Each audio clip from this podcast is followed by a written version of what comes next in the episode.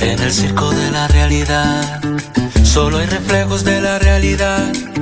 Se desinforma de la realidad, todo se compra en realidad.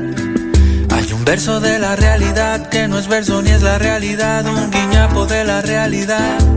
Apenas en el circo de la realidad, la gente piensa que la realidad es el deseo de la realidad y todo vale en realidad. Hay un trozo de la realidad, hay un juego de parcialidad, un impulso de perversidad obscena.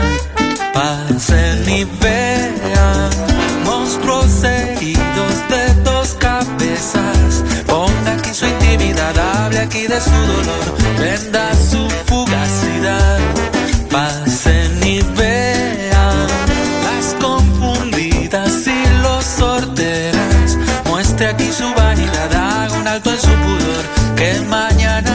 En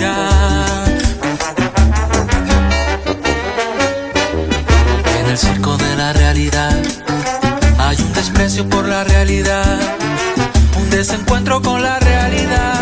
Todo se compra en realidad. Tomas falsas de la realidad, paraísos de caducidad, exorcismos de felicidad. Santera, en el circo de la realidad hay un recorte de la realidad. Solo fantasmas de la realidad, bolsas de humo en realidad. Inversiones en publicidad, decepciones en capacidad, intenciones de complicidad grosera. Pasen y vean monstruos heridos de dos cabezas. Ponga aquí su intimidad, hable aquí de su dolor, venda su fugacidad.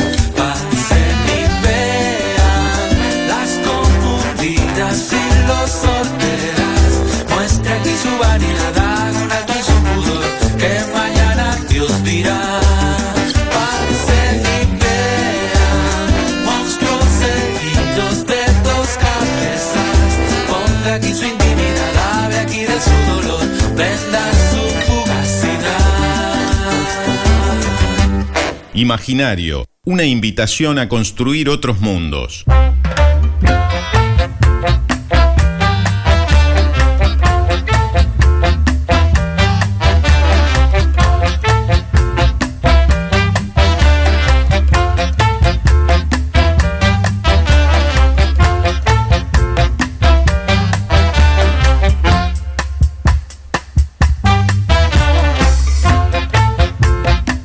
Noches, señores. Bienvenidos a Imaginarios. Estamos en vivo aquí por Viví FM. ¿Cómo anda, Freddy? ¿Cómo ha pasado? Bien, bien, eh, muy bien. Arrancaste como. Muy arriba, ¿no?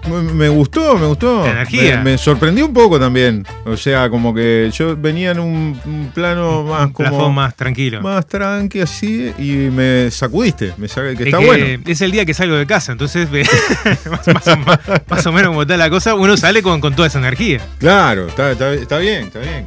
Eh, y está bueno tener esa energía para, para, bueno, para el programa del día de hoy y sobre todo por su temática, ¿verdad? Porque Ajá. vamos a estar hablando de, de hombres lobo o lobisones. Este, y hay que estar preparado, hay que estar preparado, hay que tener la energía bien arriba porque se te viene, cuando se te viene, eh, acá hay gente que dice que corre, hay gente que... eh, ¿Usted le haría frente a un lobizón? El tema que yo no sé si logro, mm, voy a lograr identificar qué es lobizón. Porque, Ah, ah, a ver, uno está acostumbrado a esa figura más eh, de Hollywood, si se quiere, de un tipo, un lobo gigante, lobo grande. Sí, claro. Pero sí, hay versiones o- que o- pueden ser, este, o como Michael Jackson, eh, que no, no era tan grande. ¿Qué pero, videoclip ese thriller? sí, Impresionante. Estaba, estaba bien, estaba bien.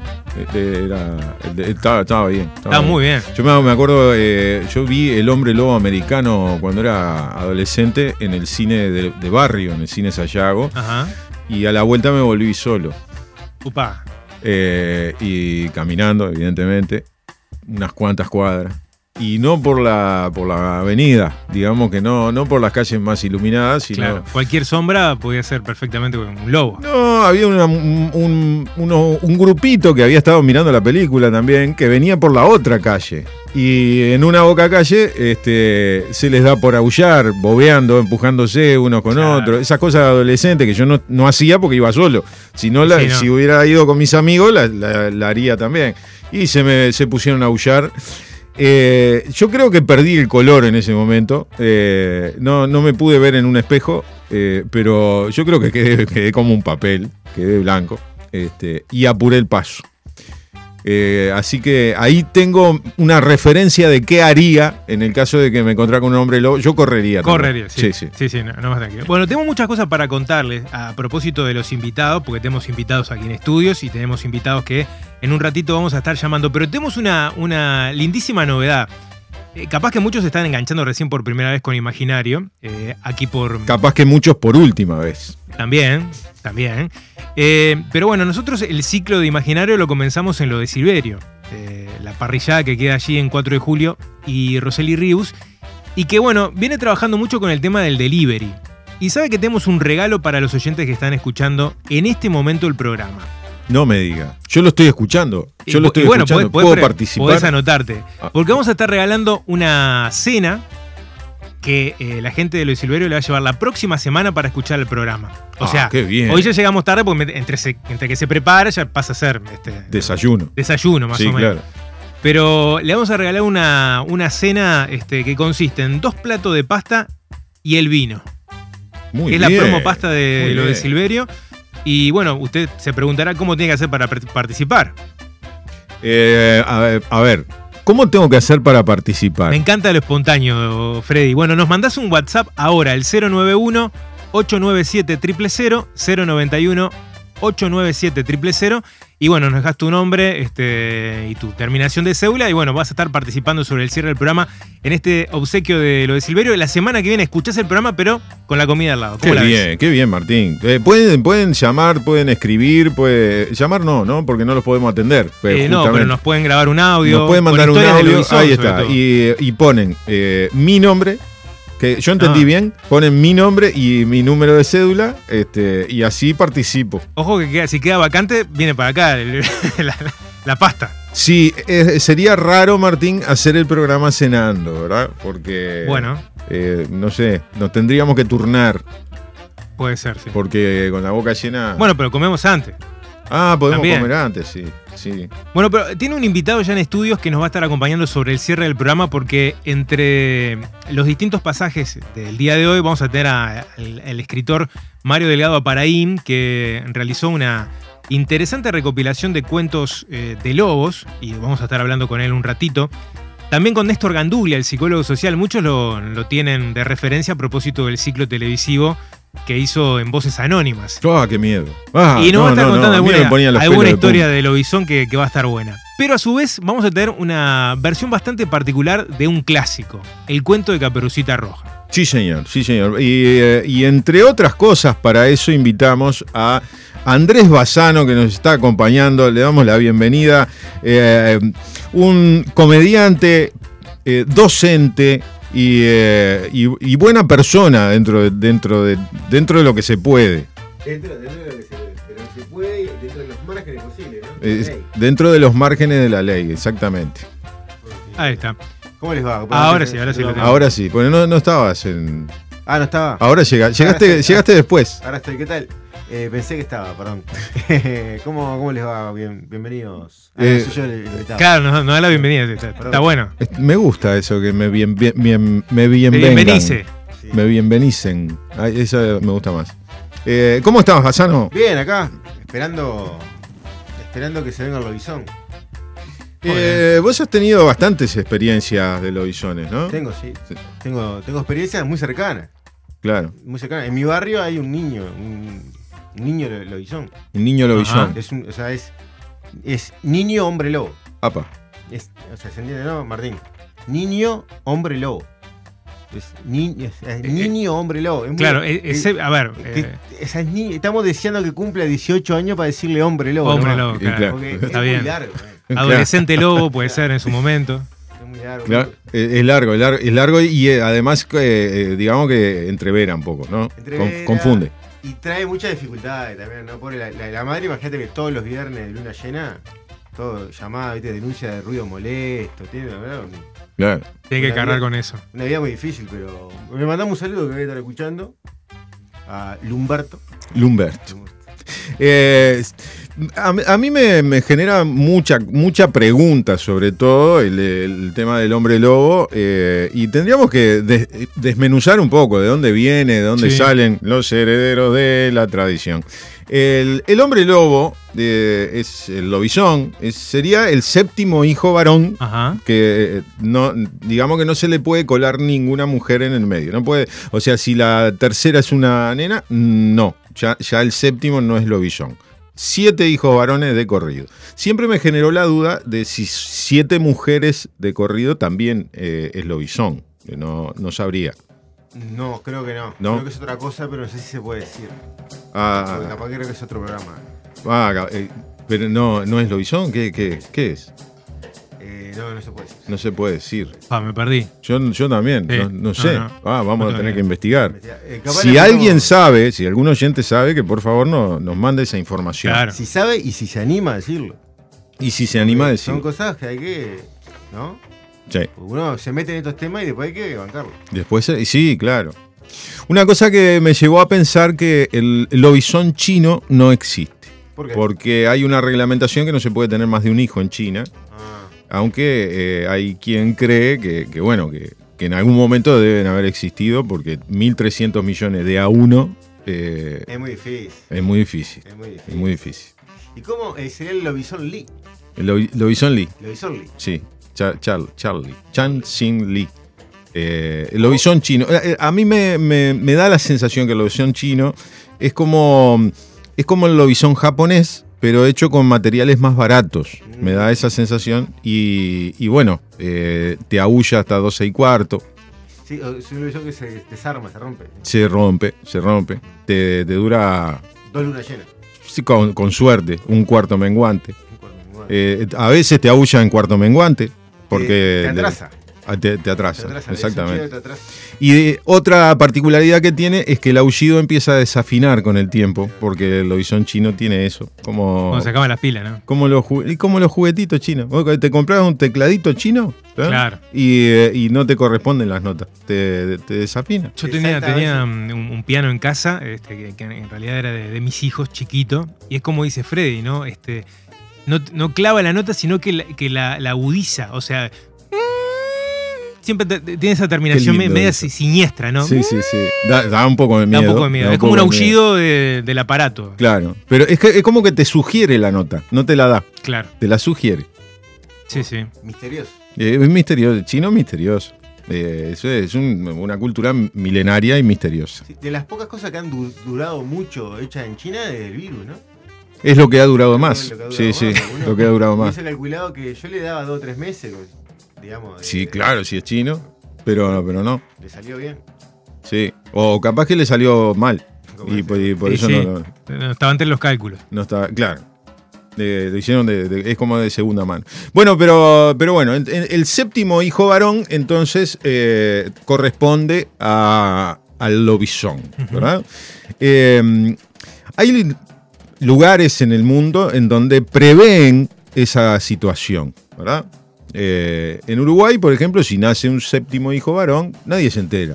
O sea, se entera los vecinos, ponele, y en el registro civil hay un registro.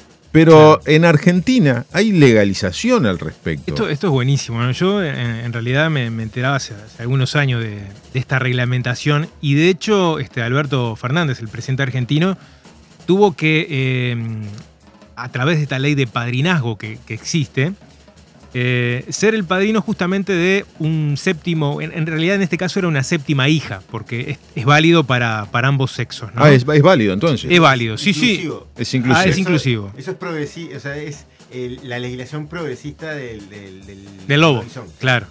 Mirá, eh, está oficializada eh, desde 1974 eh, por María Estela Martínez de Perón y especifica esta reglamentación que todo séptimo hijo o hija debe ser apadrinado por el presidente de la República.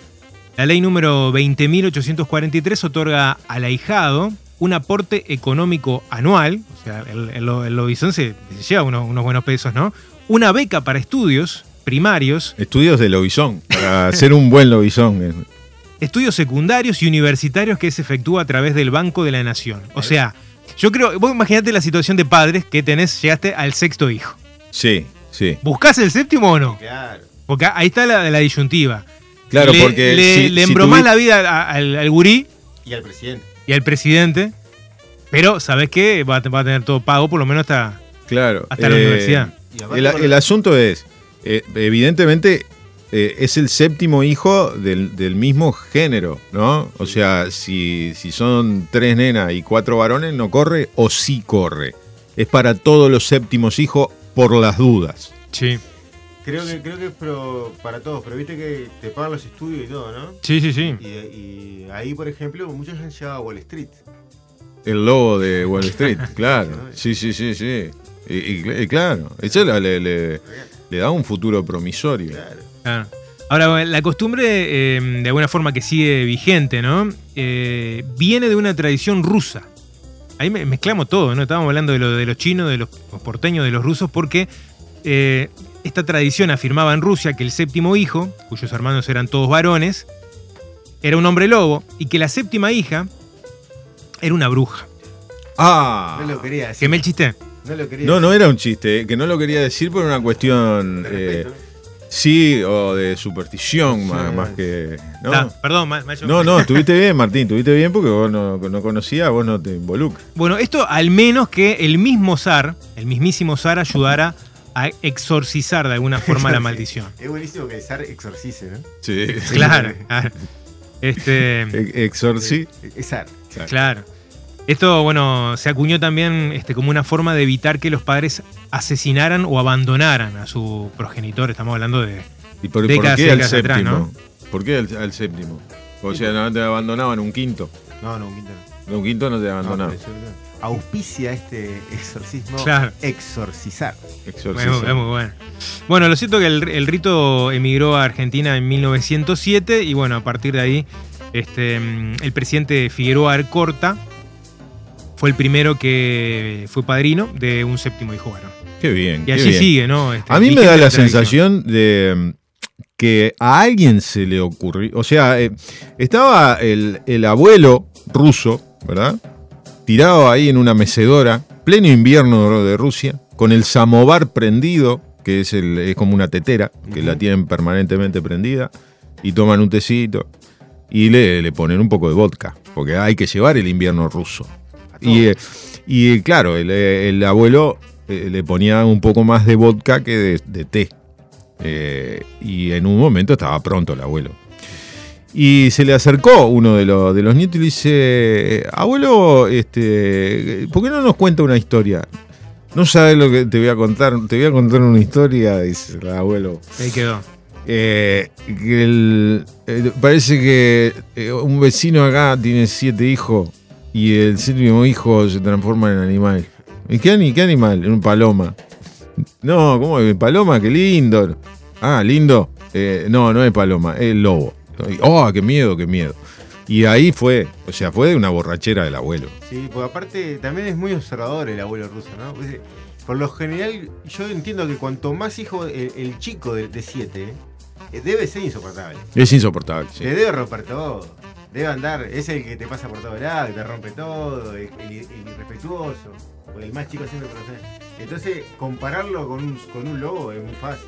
Es muy fácil. Es un, es un demonio. Claro. ¿eh? Te, te sale el séptimo, te sale un demonio. Un. Pero es mucho, demonio es mucho. Ponele lobo entonces. Exactamente. Bueno, vamos a recordar que nos estamos comunicando a través del 091-897-000. Un abrazo grande para Cris, que eh, ya, ya la podríamos eh, catalogar como la oyente número uno. Freddy, ¿qué te Sí, parece? sí, sí. sí es la oyente número uno y. Darle la condecoración, como, como existe el, el- el séptimo hijo varón, ella es la, la- la primera hija del programa. Exactamente. Y, que- y la más este, presente, la más presente, la más fiel. Ahí está, y nos está pasando algunos datos este, técnicos también. Eh, así que bueno, abrazo energético, dice por aquí Cris. Un abrazo grande para vos. Y recuerden que los estamos anotando a través del WhatsApp, ¿eh?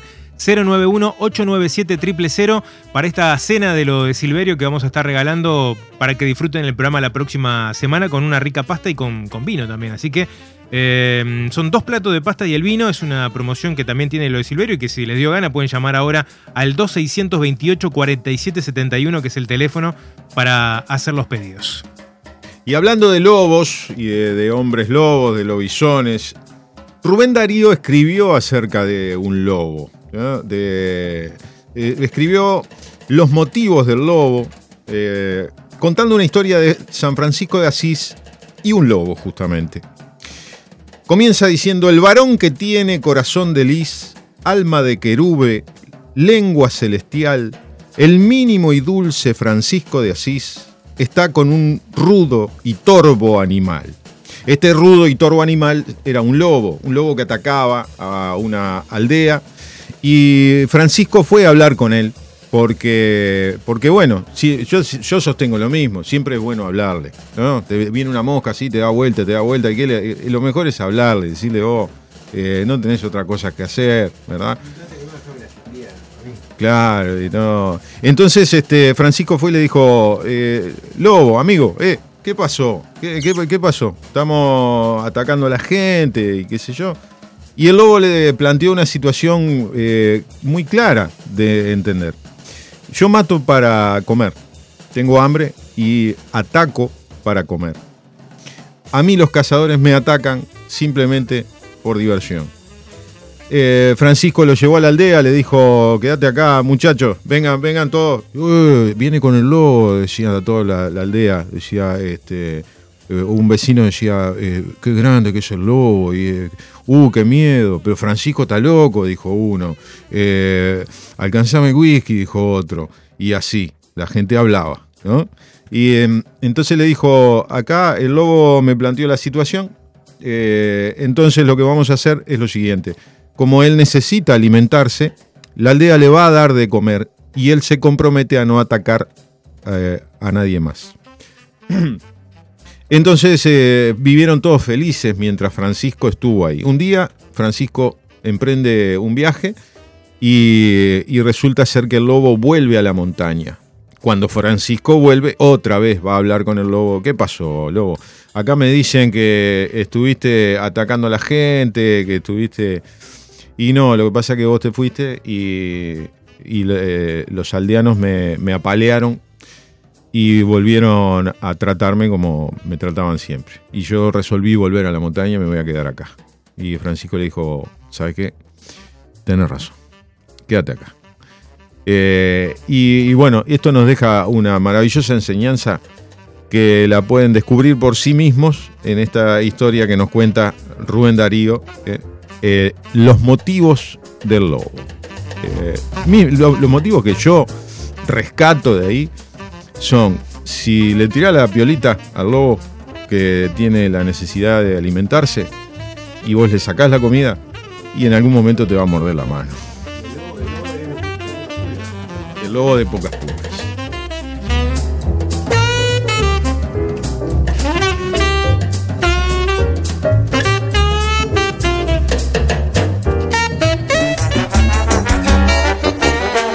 Pasen y vean. Escuche que no molesta. A partir de ahora comienza Imaginario, un programa sin fecha de vencimiento y un producto que no tiene devolución. Pasen y vean. Pasen y vean. Imaginario, conducción y producción general, Martín Duarte y Freddy González. De su dolor, venda su fugacidad. Imaginario, para el bolsillo de la dama y la cartera del capo.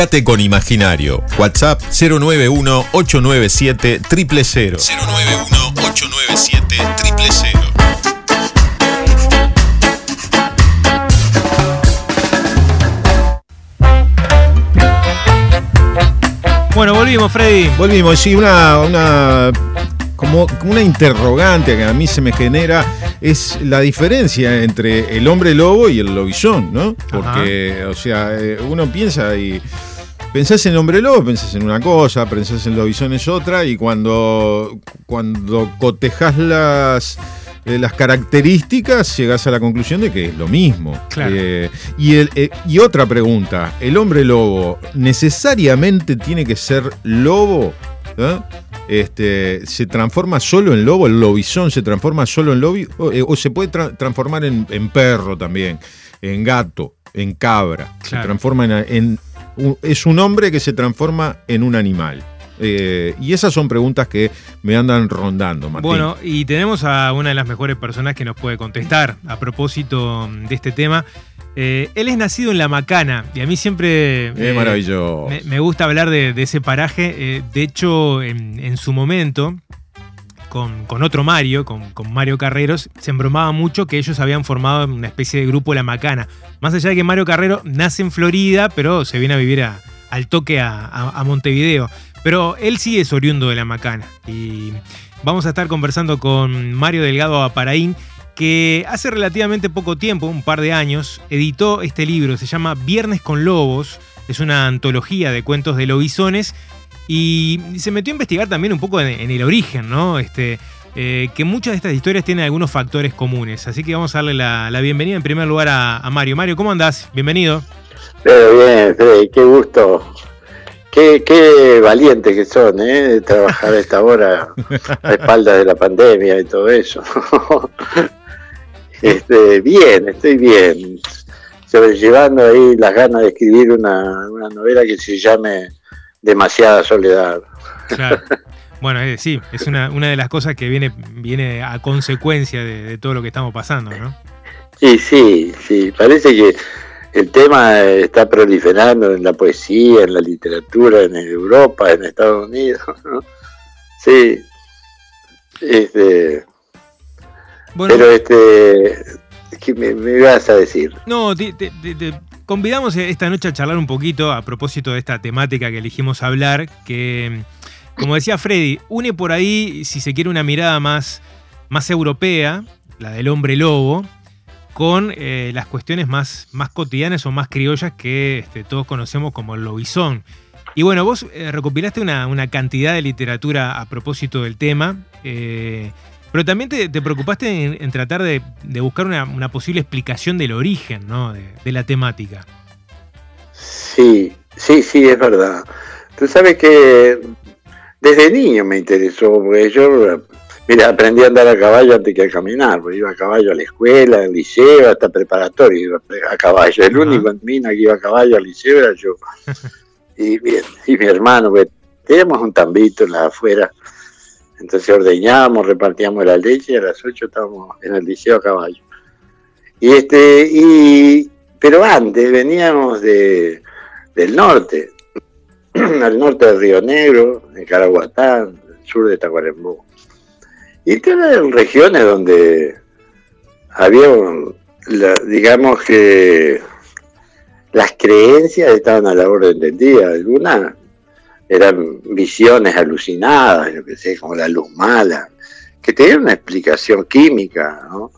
Los depósitos de, de hueso habían emanaciones fosfóricas que eran como luminosas, ¿no? Este, pero también la del hombre lobo. Este, y hasta, hasta llegaban las brujas también, que eran, digamos, eh, desprestigiada por su carácter de, por su profesión, por su oficio de curanderas, por ejemplo, ¿no? Este, algo que también proliferaba en la, en la Edad Media.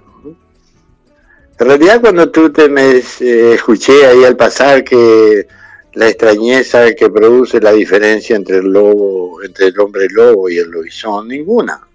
No hay ninguna diferencia. ¿Sabes por qué? Porque en realidad la leyenda del lobizón eh, llegó con la colonización portuguesa y un poco antes eh, la colonización francesa en Canadá, los quebecois.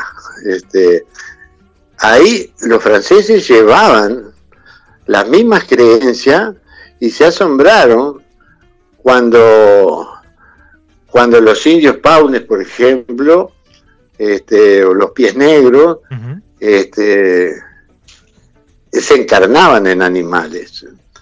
Porque en esa creencia panteísta de creer en muchos dioses, este, todo aquello que no tenía una, una explicación racional era atribuida a un dios. Este, eh, lo mismo pasaba en las, en las este, culturas nórdicas de Noruega, Suecia, Dinamarca, Finlandia, Groenlandia, donde la, la mitología es una mitología oscura, gris, este, incluso agresiva. El dios de las tormentas, Thor era el mismo dios de la guerra. Este, sin embargo, la misma determinación geográfica de la oscuridad, la niebla, el frío, la niebla, todo lo contrario ocurría en las civilizaciones y las culturas del, del Egeo, del Mediterráneo.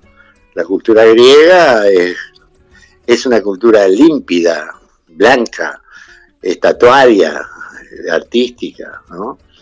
Y justamente en realidad el lobizón, la leyenda del lobizón nació en, Grecia, en el Asia Menor, este, en lo que hoy puede ser la región del Turquistán y Armenia. Y era una...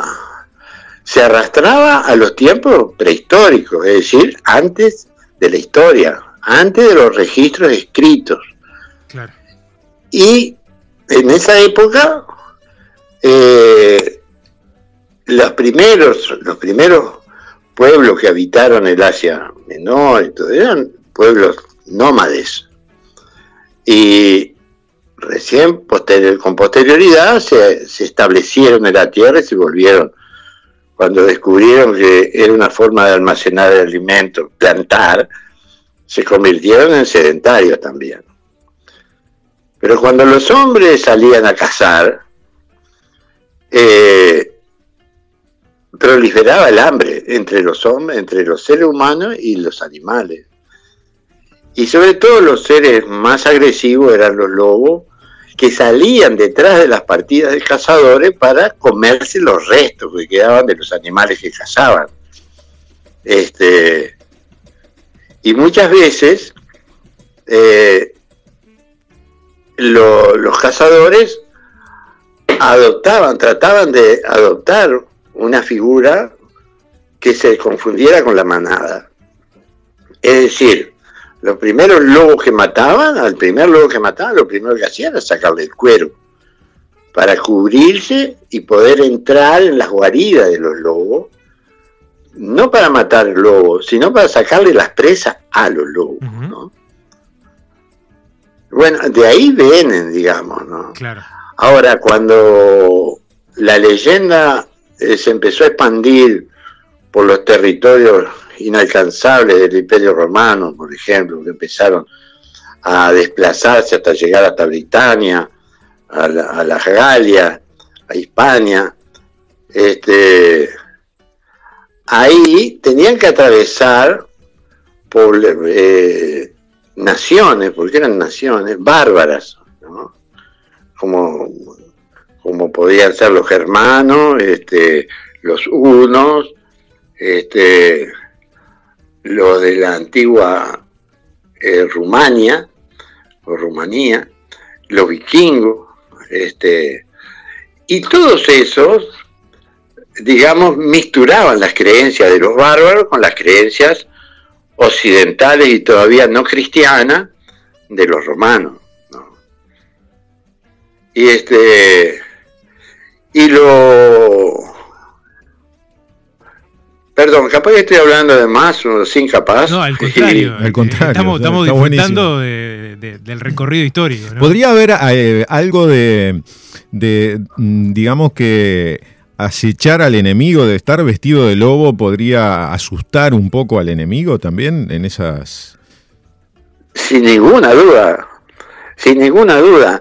Este, en realidad, eh, cuando empezó a proliferar, este, la, la- empezaron a proliferar las andanzas de los lobos este, en, el, en los territorios feudales, digamos.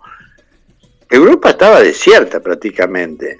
Entonces, en esos desiertos boscosos, eh, umbríos, se decía que en la edad media temprana, un mono podía recorrer de Málaga hasta Barcelona sin bajarse de los árboles.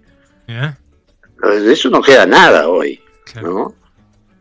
Este, y es decir, los, los campos estaban desiertos y las aglomeraciones humanas eran mínimas.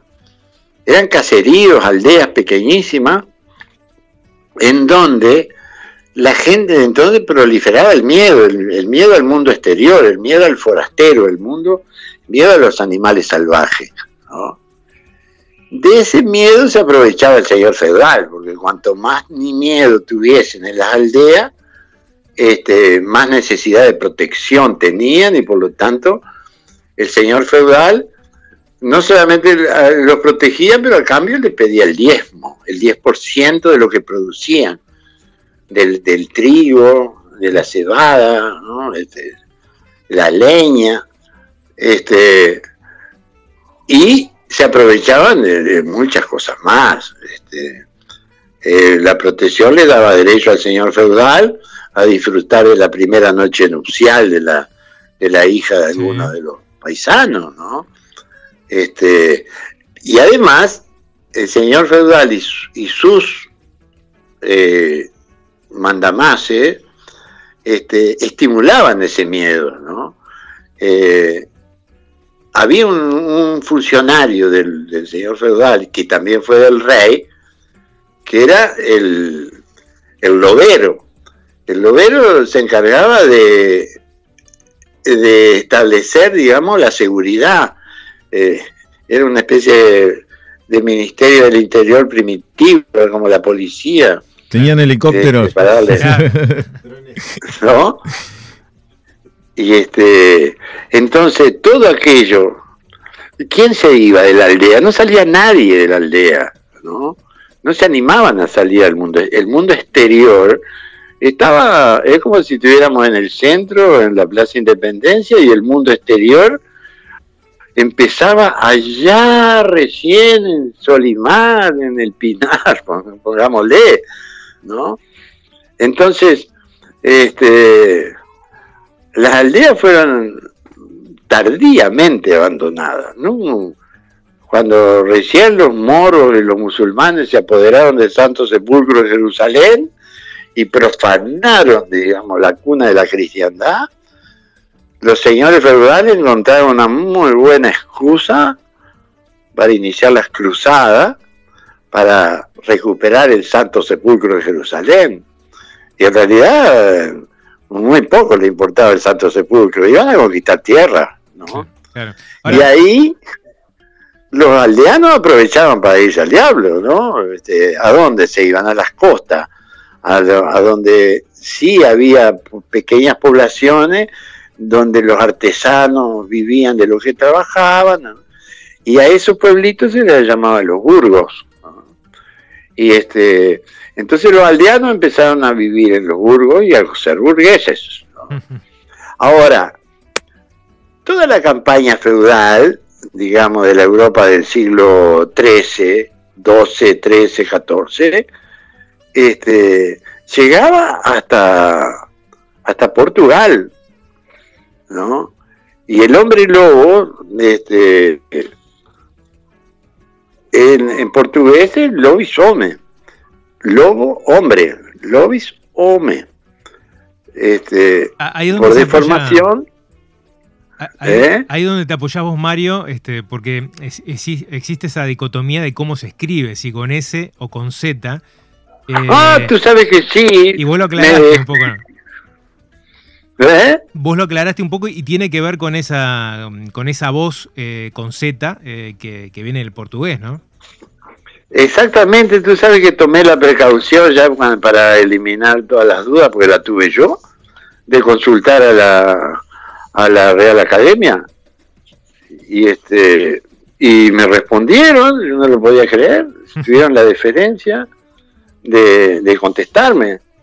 Este y te digo, ma- ellos decían, mirá vos, la- a ver, déjame ver, creo que la tengo por aquí cerca. Lobizón con Z o Lobizón con S. Claro. Y, y él dice que en el, en el diccionario de la Real Academia Española figura lobizón, de las dos formas. Lobizón con S, hombre lobo, y no lobizón con Z. Este, entonces me, la cartita que me hacen es, dice, en relación con su consulta, le remitimos la siguiente información. La grafía etimológica de esta voz es con S, lobizón, Ujú. pues procede del portugués lobisome, hombre lobo. No obstante, la variante con Z, por la cual los habitantes, reinter- los hablantes reinterpretan la terminación con un sufijo, está ampliamente documentada y ya la recogen los mismos diccionarios americanos que traen también lobizón. Téngase en cuenta que la voz está en uso en zonas de ceseo, por lo que no existe diferenciación en la forma de pronunciar ambas voces, Claro. lo que facilita la existencia de la doble grafía. Reciba usted un cordial saludo. Departamento Español al día de la Qué Real. Academia. Qué maravilla. La verdad que estuve bien, bien, ¿no? Mario, ¿cómo fue, cómo fue eh, con toda esa historia que, que relatabas a propósito de, de- de los vestigios de- eh, que se encontraba, ¿no? Como, como tal el hombre lobo, el, el lobizón, recopilar en un libro eh, literatura, porque me imagino que te encontraste con mucha cosa en el camino a la hora de, de generar este, este volumen, ¿no? Mira, sí. Ahora, vos sabés que si hay algo que me siento muy afortunado, es, es porque lo poco que soy se lo debo a los profesores del liceo. Los profesores del liceo de, en Minas me tocó ir y este y eran unos profesores, yo diría que era la última generación de profesores humanistas. Esos que te hacían querer el conocimiento tratar de educarte para conocer, de enamorarte del conocimiento, del conocimiento artístico, del conocimiento filosófico, del conocimiento científico. Nos enamorábamos del conocimiento.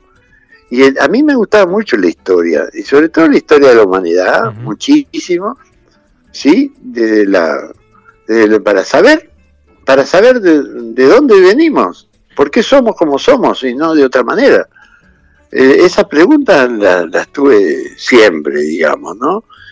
Este, y una de las cosas que, que descubrí estudiando estos temas de las, de, de las creencias, de la superstición, porque si hay un denominador común en todas las leyendas estas de, del hombre lobo, de la bruja, ¿no? si hay un denominador común, ese denominador, digamos, está compuesto por el hambre y la ignorancia. ¿no? El hambre y la ignorancia. Y el hambre y la ignorancia están dadas eh, en un contexto de soledad, de soledad ya no relativa, absoluta, ¿no? Y, este, y de eso se aprovechó, así como te les contaba, cómo el miedo es una, es una, un arma utilitaria del poder, ¿no? Infundir miedo para dominar, porque en eso consistía el poder de la iglesia también. Claro. Era lo nadie no había bibliotecas en la Edad Media. Este, el conocimiento lo tenían los monasterios, este, eh, los monasterios con, los, con, las órdenes, con las órdenes este, eh, eclesiásticas, eran los que curaban las enfermedades, este, bautizaban y te daban las extremaunciones, te curaban, te daban protección desde el nacimiento hasta la muerte. Este, y las mujeres, las curanderas, la, que eran las que en realidad las que más sabían de homeopatía, por ejemplo, de, las propiedades curativas de, los vegetales, de los yuyos, de, los bosques, este, todas esas curaciones eh, competían con, las curaciones que hacían los, los, este, los sacerdotes, los frailes. Este, entonces esas mujeres estaban poseídas por el demonio. Este, y bueno, había que borrarlas del mapa y la forma de borrarlas era este, la hoguera. Morían, morían quemadas. En el año 1600, 1600, murieron 2.560, 70 mujeres en la hoguera. ¿no? Y, y esas son cosas que, como te decía, que no, no interesa mucho, pero así como los oficios, el de dar vuelta a tierra para plantar, todavía lo conservamos y así, así daban vuelta a tierra en el año 1100, en 1200. Este, también las creencias se transmiten de generación en generación, ¿no? Y cuando digo de generación en generación, por lo general son los ancianos y las ancianas los portadores de la memoria. Este, ¿Verdad? Y una de las grandes crisis de la época contemporánea es, la, gran enfermedad que están padeciendo los jóvenes es la crisis de autoestima. Este, es decir, quererse poco y nada a sí mismo por suponer que no tienen nada para querer y eso es mentira tienen bruta historia detrás, pero lo terrible es que la ignoran.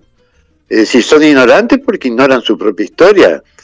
Cuando en realidad los viejos, abuelos, bisabuelos, tatarabuelos, recontra, tatar, abuelos, son los portadores de la sabiduría y del conocimiento, del conocimiento trivial, cotidiano, el que te permite sobrevivir, ¿no? Sí, eh, estaba pensando en esto que está. habla Andrés, Andrés Bazano, que somos, me, presento Mario, y aprovecho este paréntesis para declararme, declararle mi admiración. Eh, y, cierro, paréntesis. Eh, no, que pensaba mientras escuchaba lo, que decía, la unión que hay con el lobo y la civilización, pensándolo también desde la fundación de Roma con la loba y el lobo de los 300 espartanos, de los espartanos, ¿no? Que tenían que matar al lobo para ser un espartano más. Exacto. Ah. Permíteme una pregunta ingenua, sana. ¿De dónde sacas eso? ¿Quién te lo enseñó? ¿Dónde lo aprendiste? Eh, yo ¿Te acordás? Estudiando. Te, pregunto Paco, si te acordás. Mira, te, digo, hoy le, comenté a un, a un profesor que venía para acá y que iba a estar vos y te mandó saludo Luis Bravo. ¡Guau! Uh, eh, Señor poeta, uno de los mejores poetas, no solamente nuestro, ¿eh? De Latinoamérica, ¿eh? Sin duda. Bueno, uno de ellos es lo que me ha enseñado estas cosas. Bien, ah, ¿te das cuenta? ¿Eh? eh yo creo que en la medida que uno asume que nuestros pueblos eh, se crearon se criaron los pueblos, las naciones, sobre todo en el mundo rural, ¿no? Este, van, digamos, amasando una cultura, un acervo cultural, en donde están las creencias, en donde están los saberes de la convivencia y de la sobrevivencia, y ese saber, cuando lo tenemos, cuando somos conscientes de eso, eh, ese acervo se convierte en una doble fuente, ¿no? una fuente de reflexión. Ahí es cuando empezamos a pensar, ah, mirá vos, por ahí vienen por mi abuelo que era vasco, o por mi abuelo que era lituano. De ahí vienen esas costumbres y todavía se conservan la forma de, usar el orégano, por ejemplo. Este, ¿No? De ahí viene, ¿no?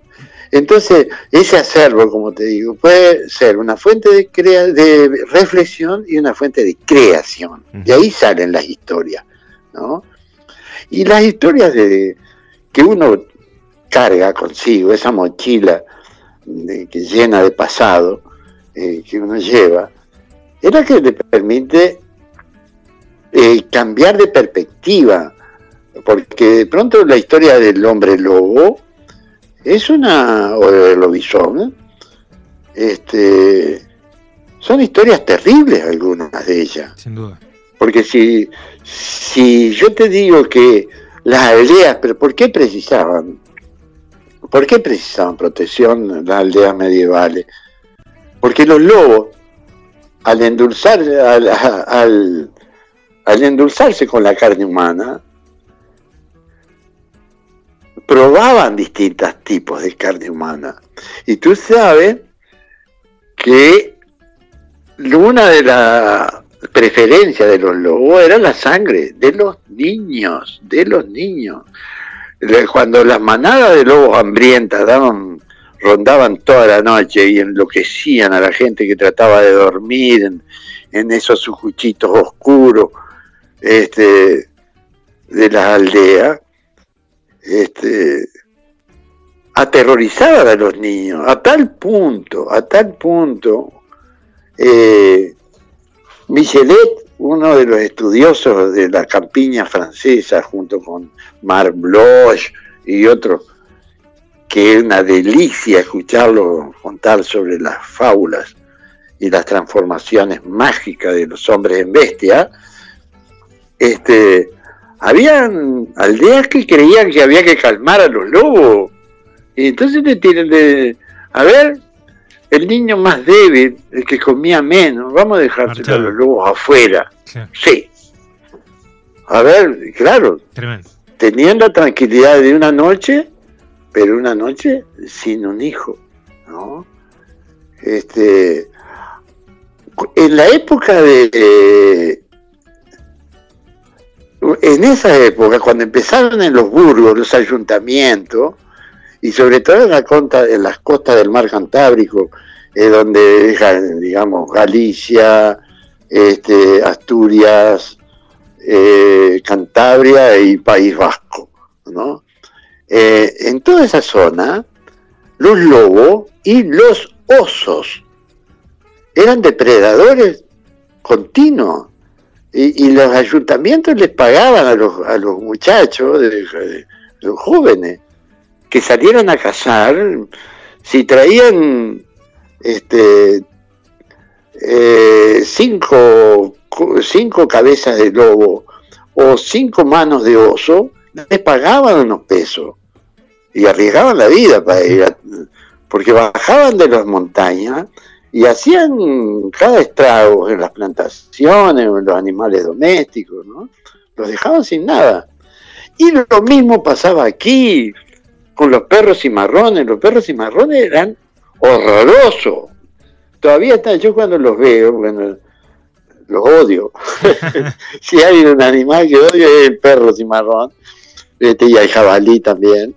este, eh, los perros cimarrones rodeaban los ranchitos, en la soledad de los campos, en Dolores había, en, Soriano, eh, salían a cazar perros, porque los perros mataban mujeres y mataban niños. Estaban toda la noche dando vueltas y ladrando hasta que lograban entrar y arañando las puertas y todo eso. Entonces hubo, una, hubo un alcalde de, de Soriano, creo que era así, de Soriano, del Cabildo de Soriano, tratando de imitar a los europeos en la casa de los lobisones, de los, de los, de los lobos, eh, pagaba por cola de perro. eh, yo le, si tú cazabas cuatro perros, me tenías que, para que yo te pagara, me tenías que demostrar que lo cazaste. Entonces traes la cola, ¿no? Y eso fue una, este, y te estoy hablando del año 1790. Claro, claro.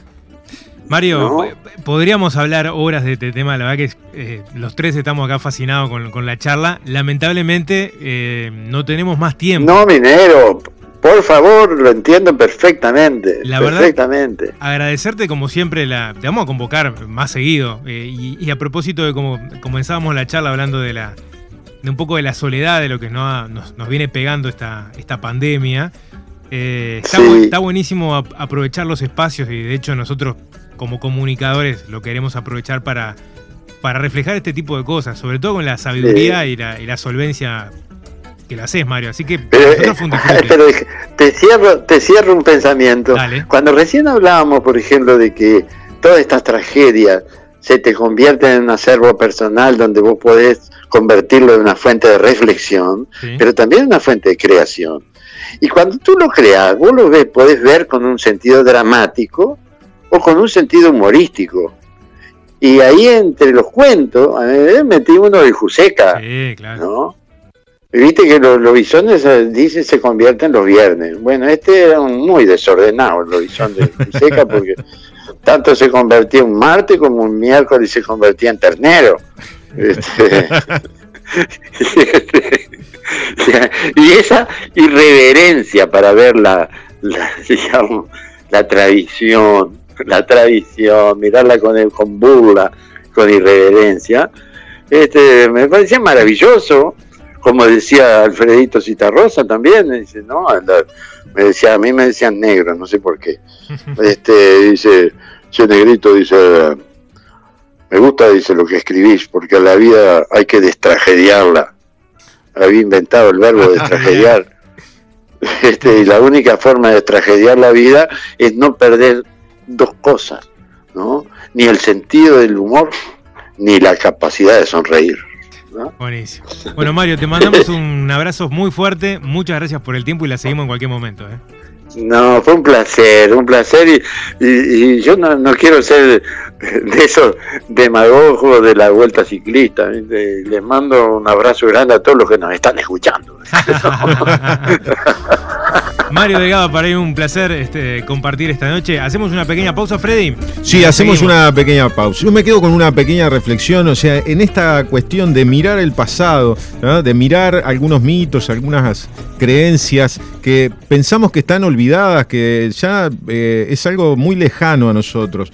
Mario hablaba del poder, del poder que los poderosos eh, aplican utilizando el miedo como medio y es algo que está bueno tomarlo de una mitología que es lejana a nosotros y ver cómo lo podemos aplicar en nuestro cotidiano, en nuestro día a día. ¿En dónde está ese miedo? A lo mejor ya no son lobisones, ya no son hombres lobos, capaz que son otras cosas, pero nos puede ayudar a mirar la realidad y ver por dónde vienen esos hombres lobos.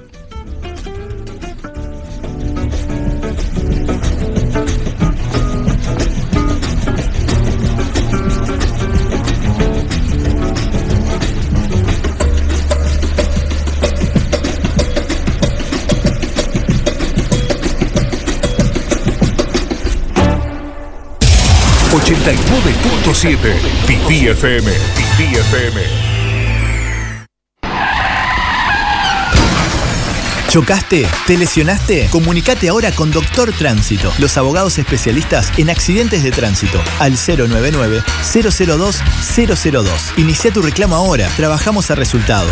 Si fuiste culpable, igual podrás reclamar una indemnización por tus lesiones. 099-002-002. Son los abogados especialistas los que obtendrán tu mejor indemnización. Doctor Tránsito, el estudio del abogado Javier Rifo. Mejor que cero kilómetros. Auto, lavado y detallado de autos. Usamos productos de alta calidad y personal certificado para darle el mejor servicio. Visita nuestras sucursales en Boulevard Artigas y Garibaldi o en Propios y Cabrera. Una experiencia de lavado, limpieza de tapicería y otros servicios que solo Zona Auto puede brindar. Y lo mejor de todo, no necesitas agendar. Recordá, Boulevard Artigas y Garibaldi, Propios y Cabrera. Seguinos en Instagram, arroba Zona Auto UI. Bueno, al fin, te habla Rubén Rada. Salió el disco Parte de la Historia. Lo puedes encontrar en todas las plataformas y también en formato físico.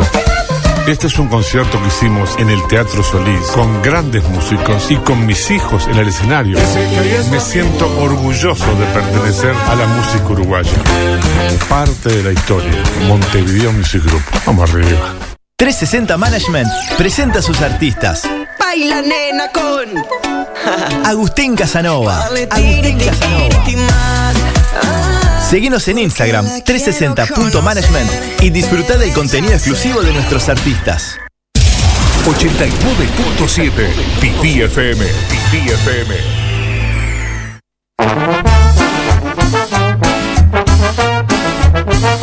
Imaginario en las redes. Redes. Instagram, imaginario-radio. Instagram, correo electrónico. Correo electrónico, imaginarioradio.gmail.com. Imaginario en las redes.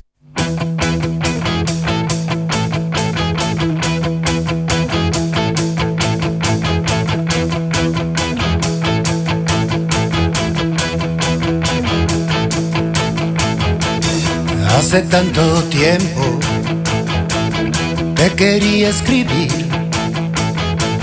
Es la misma historia, mi vida lejos de ti. Besos mentidos, tu encanto banal. Y yo que creía y quería más.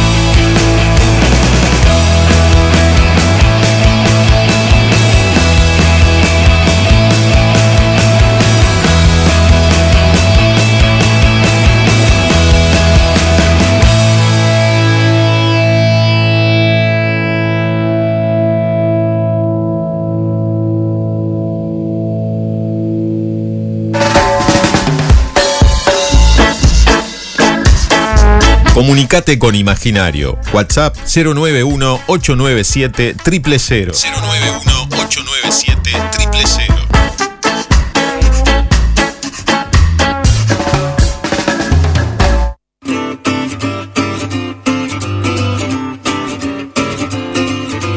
Bueno, volvemos, Freddy. Volvemos al 091-897-000. Nos pueden eh, escribir, nos pueden mandar algún audio también. Eh, preferentemente insultándonos. No, yo yo no. tengo la teoría de que los, los elogios hacen que te duermas en los laureles y los insultos te activan, ¿no? O sea, te dice, vos, el programa es una porquería. Entonces vos ahí le pones un poco más de ganas. Si te dicen, eh, está bien, así como está, está, está bárbaro. Sigan así. Y si a mí me dicen sigan así, yo empiezo la decadencia. ¿no? Claro, claro. Estamos hablando de licantropía. Mirá cómo te la, te la tiro. No abras los ojos así, Martín. Licantropía. Ajá. Es convertirse en lobo. Es, es- es el término técnico. Pe- pensé en Licandro. eh, no, no tiene que ver con licandro. No, no, no. El término licantropía eh, principalmente eh, habla de la, de la metamorfosis en lobo, ¿no? Pero también puede ser en, en otro animal el tema de, de la conversión, del lobizón, de ese tipo de cosas. Y eh, es al- eh, en todo el mundo. En India, por ejemplo, eh, y en las islas asiáticas se transforman en tigre. Eh, O sea, el mito es con, con el Con el tigre. tigre. ¿no? Es la forma como más común. En el norte de Europa puede aparecerte un oso, ¿eh? el, el hombre oso. que- El hombre oso. el hombre oso, claro. Eh, en Japón se- eh, es, es más común el zorro y se llama tanuki. Te viene. ¿qué- qué- me- no sabes lo que me pasó, vieja, dice el japonés. Eh, me crucé con un tanuki cuando venía para acá. A mí me suena o marca de auto o, o hasta comida de restaurante, el tanuki. Me Un, sir- un me- tanuki y me dan, me ganas. eh. eh. En África, leopardo o hiena. En Sudamérica, el jaguar también es común. pero no, no solamente puede ser una transformación en bestias feroces, sino también en algunos animales un poco menos agresivos, ¿no? Como por ejemplo el ciervo, el conejo. ¿No? Podría ser eh, los medio animales. El hombre se puede transformar en conejo. Eh, el- en Polinesia eh, existe el hombre tiburón y el hombre cocodrilo. eh, Ah, yo quiero ser ese. eh, ese en Egipto. por con los fatales. Eh, eh, ah, yo conozco El- el hombre bicho, bicho. cocodrilo. Sí, sí, sí. ¿Sabes que, tengo, tengo al- al- al- algunos mensajes de los oyentes tan buenísimos que lo vamos a compartir en un ratito? Un, saludo para Ale que nos escribe por acá este, al WhatsApp que eh, nos cuenta tremenda historia. eh, dice. Pará, ya me- eh, yo me dice ya, ¿es real? ¿Es una historia Sí, real? sí, sí. Ah, la no, vamos a compartir en un ratito. No me Ale, asusten. gracias, gracias por escribir. Eh, por acá nos dice muy bueno el programa. El celular que termina en 631, que no nos firma, que nos ponga el nombre, así nos vamos relacionando. Y también tengo uno que se anota, Beto, se anota para la cena. Recuerden que estamos regalando una cena para la semana que viene. De lo de Silverio es una Sí, mesa de, eh, de un menú de pasta, dos platos de pasta, con el vinito. Y te lo llevan a tu casa, Ah. es el delivery. Así que la ¿Y el semana que viene. eh, el pan no, el pan no. El, pan- el pancito para mojar yo lo, Y- lo- y- lo compro yo. Ah, ahí está. Y, y en ese caso tenés que mm, eh, escribirnos y darnos este, la terminación de cédula para participar. En un ratito vamos a estar dando eh, los ganadores. Pero bueno, es un gustazo recibir esta noche a otro hombre que este, eh, nos conocemos hace mucho tiempo y que, mm, al igual que, no- que nos pasa con Mario, nos fascina con la palabra, nos seduce con la palabra. Sí, ¿no? señor, sí, señor. Y, a, a mí me aterroriza No, un, no. Poco, un poco, un poco, un poco. Pero Bueno. a mí me hablan, por ejemplo, una- un, un detalle. Me nombran a la llorona del Parque Rivera y me aparece automáticamente la cara de él. ¿Sí? Sí, sí, sí, sí. Con el pelo largo, la estufa leña atrás. Claro. Sí, sí, sí. Bueno, el psicólogo social ha recopilado desde hace mucho tiempo historias eh, que, que están in- inmersas en lo que es el, eh, las, las leyendas populares, ¿no? de los cuentos populares. Y recibimos esta noche para sumarlo a esta charla de lobisones, aunque no es un viernes, eh, al señor Néstor Ganduglia. Néstor, un gustazo recibirte. ¿Cómo te va? Bienvenido. Un abrazo Martín y Freddy, muy divertido escucharlos a ustedes haciendo los comentarios. Un gustazo participar en el programa, che. Bueno, eh, obviamente mucha gente ya, te conoce a propósito de la, recopilación de historias por toda Latinoamérica. Pero contame tu primera impresión y capaz que viene más, de niño, ¿no? Este, re- recién lo hablábamos con Mario, con Mario Delgado también. Eh, ¿Cuándo escuchaste por primera vez hablar o, ver este, o escuchar historias de hombres lobos o de lobisones? Y yo creo que yo mismo de gurí chico, che. Mi padre trabajaba en una granja en Lascano, allá al norte de Rocha. Mis, eh, mis padres eran los dos de allá, de, entre Cebollatí y Lascano. Y bueno, de eh, visitar a las parentelas de allá, este, los, las historias de lobisones eran de, las de las más comunes. Y yo creo que me, este, que me entraron muchísimo, a pesar de que por mucho tiempo este, también compartí la confusión entre esto del lobizón y el hombre lobo. Yo corrijo un poco, me animo a corregir un poco la, idea de este, asociar lobizón con licantropía porque la licantropía, este, como bien decías por ahí, era un fenómeno que desde tiempos de los antiguos griegos ya hablaban de la transformación de, eh, de, hombres en lobos dentro de ciertas condiciones, noches de luna llena y cosas por ese estilo. Sin embargo, el fenómeno, la idea de los lobisones es mucho más amplia que eso y en realidad entronca con un conjunto enorme de tradiciones culturales que hay en América Latina y que hablan de las transformaciones para un lado y para el otro entre, entre personas y animales. O sea que existe la transformación también de un animal en hombre. O sea, un animal que es el 99% de su vida animal, eh, por ejemplo, pongámosle una cabra, y se transforma en hombre los sábados de noche. Ponele. Pues eh, algo, así. algo, así. Es un poquito, es un poquito más complejo, pero sí hay este, animales, hay tránsito, digamos, si se quiere, de identidad entre animales y humanos en muchas culturas en América Latina.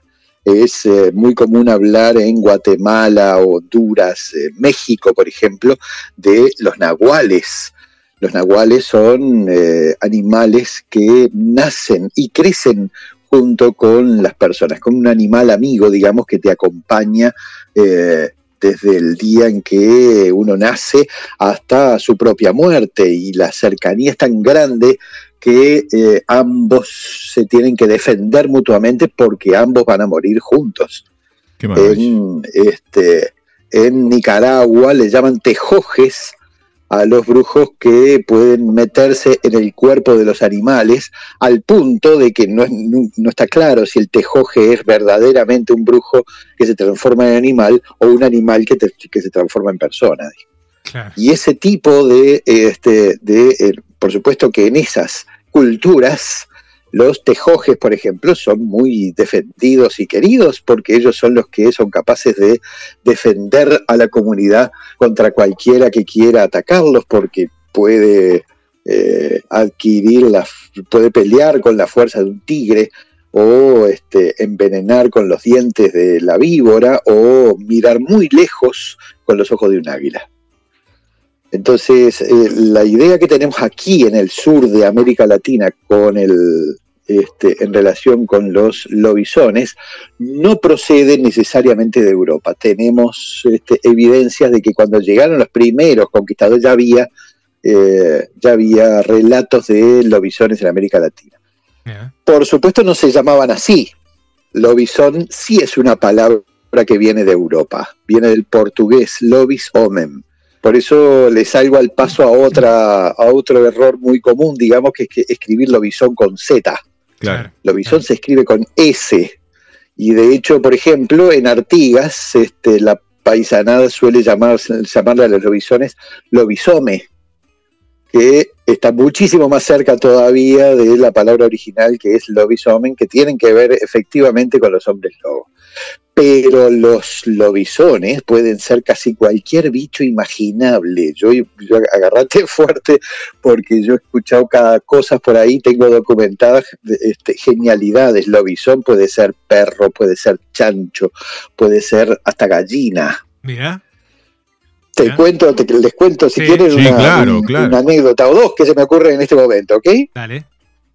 Dale, buenazo. Una vuelta. Iba justamente para Bella Unión, este, en el auto viejo que tenía por aquel tiempo. salía de Salto y este, por el camino me eh, paso por uno de esos boliches que uno tiene que parar obligados, que parecen el túnel del, tiempo, que una cosa como traída de un cuento antiguo. Mm, paré allí y dije, bueno, me, voy a tomar una por acá adentro. Y una vez que, este, que entré en el boliche, me fui hasta el mostrador, pedí una grapita, eh, había varios parroquianos por allí conversando lindo y ahí me dediqué, bueno, al, al, oficio que más me gusta, que es el de tirar lengua, ¿no? hasta que el primero que agarró por donde venía la cosa fue el bolichero, el más canchero, digamos. Me dice, ah, ya sé, a usted le gustan las historias de cosas raras. las cosas tipo Bruce, lobisones. Uy, lobisones, le dije yo. me encantan las historias de lobisones. ¿Usted me conoce alguna? Mire, si usted quiere saber de lobisones, le tendría que preguntar a aquel muchacho que hay allá, ¿lo ve? Y me señaló con el dedo para el otro lado de la puerta del boliche, un muchacho que había, este, que estaba arreglando un alambrado en ese momento trabajando. Le digo, él, este muchacho joven así, vaya y dígale, Julián, vaya de parte mía. Y yo lo vi tan joven, le dije, ¿él sabe? No, él es. ¿Él es que ¿Lo hizo una bomba o no anda buscando eso? Ya la primera no, no, no, no me animé, pero a la tercera salí y lo encaré al hombre este, con la copita en la mano todavía. Le dije, don Julián, seguí, ni me miró así, siguió oyendo lo que estaba haciendo. Mire, este, acá el señor del boliche me dice que, este, usted sabe que a mí me encantan las historias de los bisones y, este, y me decía que a lo mejor este, usted me podría contar si es tan amable. Ahí el hombre despacito, muy parsimonioso, guardó la herramienta que estaba usando, se dio vuelta, me miró a los ojos y me dijo, mire mi amigo, si usted quiere saber historia de los bisones, va a tener que preguntarle a otro, porque yo cuando me vuelvo caballo no me acuerdo de nada. Muy bueno. Así que ahí tenés. Este, lo visto, tengo todo eso grabado, ¿eh? Para que, no, para que nadie vaya a dudar. Y este, Qué buenísimo y hay de los bichos más extraños. En Durazno, a las afueras de Durazno, a la salida de Durazno, hay una historia bien linda este, de, de, de un tal Martínez, Juan Martínez, que hace muchos años vivía ahí en, este, en un barrio de las afueras de la ciudad de Durazno. Un hombre muy, muy querido, muy servicial, qué sé yo, y muy conocido además también porque sabía casi todos los oficios imaginables y también porque era el lobizón, qué sé yo, nadie, nadie es perfecto. Y la verdad es que nadie le reprochaba su condición porque el hombre era buen vecino, así que este, qué culpa tenía de última, ¿no? Este, y más que aguantarse un, viernes cada tanto, mucho tiempo, una, este, una mezcla rara del ladrido con, este, con grito y qué sé yo, el escándalo ese no pasaba demasiado, así que este, todo el mundo lo, este, lo conocía don Martínez este, y andaba bien ahí, perfecto. Cada uno tiene lo suyo, qué sé yo. Todos somos raros. Se cuenta que en aquel tiempo había una, había por ahí por el pago una señora, una, una viuda, en realidad, muy joven, preciosa, y eh, viuda de un estanciero de muchísima plata. Así que te podrás imaginar que andaba medio pago arrastrándole ala a la viuda. Entre ellos, don Martínez parece que se había encariñado bastante con la viuda. Una vuelta la mujer este, volvió tarde, anda a saber qué, pero no sé qué hacer la rica, jugar al y no sé esas cosas. Volvió tarde para la casa y cuando fue a entrar en la casa se encontró en la puerta un perrazo, una cosa enorme, un bicho negro así. Pero no se le animó ni a acercarse, a pesar de que el bicho en realidad no parecía muy fiero. Más bien me le movía la colita, qué sé yo. Pero la mujer no se animó a pasarle por arriba para la casa. Así que se dio media vuelta y se fue para la comisaría. Y a esa hora te podrás imaginar que en la comisaría había un miriquito, este, de 19 años la, viuda lo encaró y le dijo, vaya y, sáqueme ese bicho de la puerta de mi casa porque... Y el, y el muchacho le trató de entender, de, hacerle entender que no, que esa no podía ser porque este, no podía dejar el puesto, que le iban a meter preso. Y la, viuda lo amenazó que si no le sacaba ese bicho de la puerta de la casa no iba a conseguir trabajo nunca más ni en la Antártida. Así que el muchacho al final no tuvo más remedio que irse con la viuda para la casa de ella y cuando llegaron ya se había enterado pero todo el barrio. Así que andaba la mitad del vecindario todos rodeando la puerta de la casa de la viuda a ver qué iban a hacer, porque todo el mundo sabía quién era el, animalito ese. Y era un vecino muy querido, no era cuestión de que se andaran metiendo mal con él. Claro. Así que el, el miliquito estaba, pero sudaba por todos lados este, miraba a los vecinos y estaban todos, todos, lo miraban así como, este, a ver qué vas a hacer ahora. miraba a la viuda y le echaba rayo con los ojos, así que el hombre este, se acomodó el uniforme todo lo que pudo, carraspió así, como para que le saliera voz de autoridad. Se le paró al lado el perrazo que todavía estaba en la puerta echado y le dijo, desempérrese, don Martínez, ¿no ve que me está comprometiendo? y eso eso quedó de, pero, pero quedó como un dicho hasta el día de hoy, mire que se añade. Qué bueno. Ah, Así que caballo, perro, alguna más he escuchado de ese tipo todavía. En, Minas me acuerdo de haberme encontrado con un tropero, muy linda conversación el hombre, y me contaba que entre las últimas tropas que había hecho, estaba viejito, el hombre retirado, entre las últimas tropas que había hecho, una, tropa grande de animales que llevaban por un remate, entre bichos de varias estancias, con, este, con un lote de piones. Y bueno, cuando llegaron a la última estancia antes del, local de remate, bueno, los agarró la noche. Así que el dueño de la estancia, muy gentil, les, este, les arrimó este, junto con dos piones, les arrimó un pedazo de carne y bueno, y que se quedaran ahí, si eran campamento y el otro día salían temprano. Y en eso estaba esta gente cuando, cuando estaban churrasqueando, que es lo lindo comerse, che, todavía están ahí. Sí, sí, claro. Sí, sí, ah, atentamente. tanto silencio ¿viste? por teléfono. Este, los muchachos estaban churrasqueando ahí, conversando lindo, cuando de repente un ruido rarísimo, bastante fuera de lo común. Se levantaron todos a mirar a ver qué, sería aquello. Y de repente ven una vaca haciendo una cosa, pero rarísima. Tomaba carrera y agarraba, pero al galope tendido, la vaca derecho para el alambrado. Y llegaba al alambrado y se, pero se entreveraba entre los alambres y caía vaca con alambrado y todo, y qué sé yo, y ahí se levantaba el, eh, se levantaba el bicho y volvía a, tomar distancia y volvía a darse una cosa rarísima que nunca había visto nadie, la vaca loca, famosa sería. una cosa muy rara, así, así que este muchacho, el más vaquiano, este, sacó el, revólver que tenía en el cinto, digamos, para pegar un tirito, para pasar un poco de ruido y que el bicho se asustara porque no se lastimara, ¿no?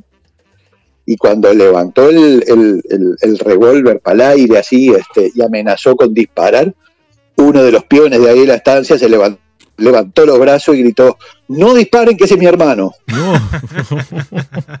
Así que ya ves, lobizón, vaca, caballo, perro, hasta gallinas, chanchos, bastante más común de lo que uno se imagina. Lobo no, hay que importarlo de Europa para que sean lobizones. Sí, claro. No hay, no hay lobos en Néstor, vos hablas de, la, de lo cotidiano que eran para, para eh, a través de estos relatos, estas historias, para los pueblos o para los vecinos, eh, conocer a, tal persona que fuera lobizón y cómo lo trataban. Pero también en lo íntimo, por ejemplo, en el, en el seno de una familia, eh, ¿se, podía guardar en un secreto, por ejemplo, del lobizón? ¿Te, ha pasado alguna historia por el estilo? Pues mira, son secretos que no duran mucho en, lugares donde, en, caseríos rurales o en pueblos chicos, no hay manera de ocultar este me imagino eso por mucho tiempo. Al principio a lo mejor sí, digamos, y este yo conocí también una historia muy linda de allá de Masoyer, este en donde, bueno, una, familia anduvo, pero poco menos que gitaneando para un lado y para el otro, porque cada vez que se daban cuenta de que eran este, siete hermanos varones, digamos, el menor entraba en sospecha y empezaban los, este, los, los rumores y los, este, y, y, las habladurías hasta que esa gente se tenía que ir, este, hasta que la propia familia se tuvo que empezar a disolver, alejarse por un lado para el otro, porque no era nada fácil. El muchacho al final se terminó casando, este, un tal Edelmiro, se terminó casando, dicen, en, este, en Masoyer con una muchacha local de allí. Eh, a pesar de que varios vinieron a este, advertirle a la muchacha que, bueno, que, este, que mira que este tiene seis hermanos y es el menor, este, vos tenés cuidado porque qué sé yo, y la muchacha se reía carcajada. El hombre parece que era bastante amable, lindo, trabajador, fuerte, el, el marido soñado.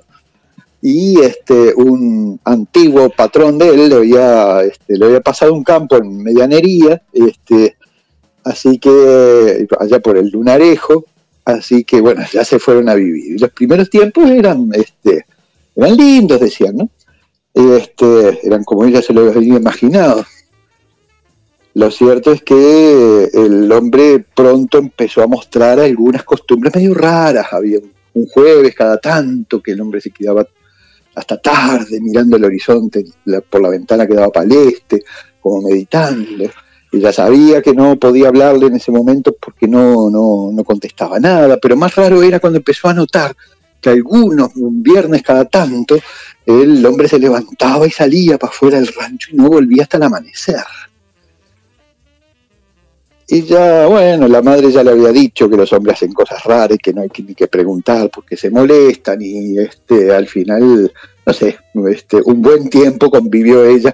La última pasaba una vez cada, este, cada tanto y no era nada tan, este, tan horrible. Y él seguía siendo un buen tipo, cariñoso, trabajador.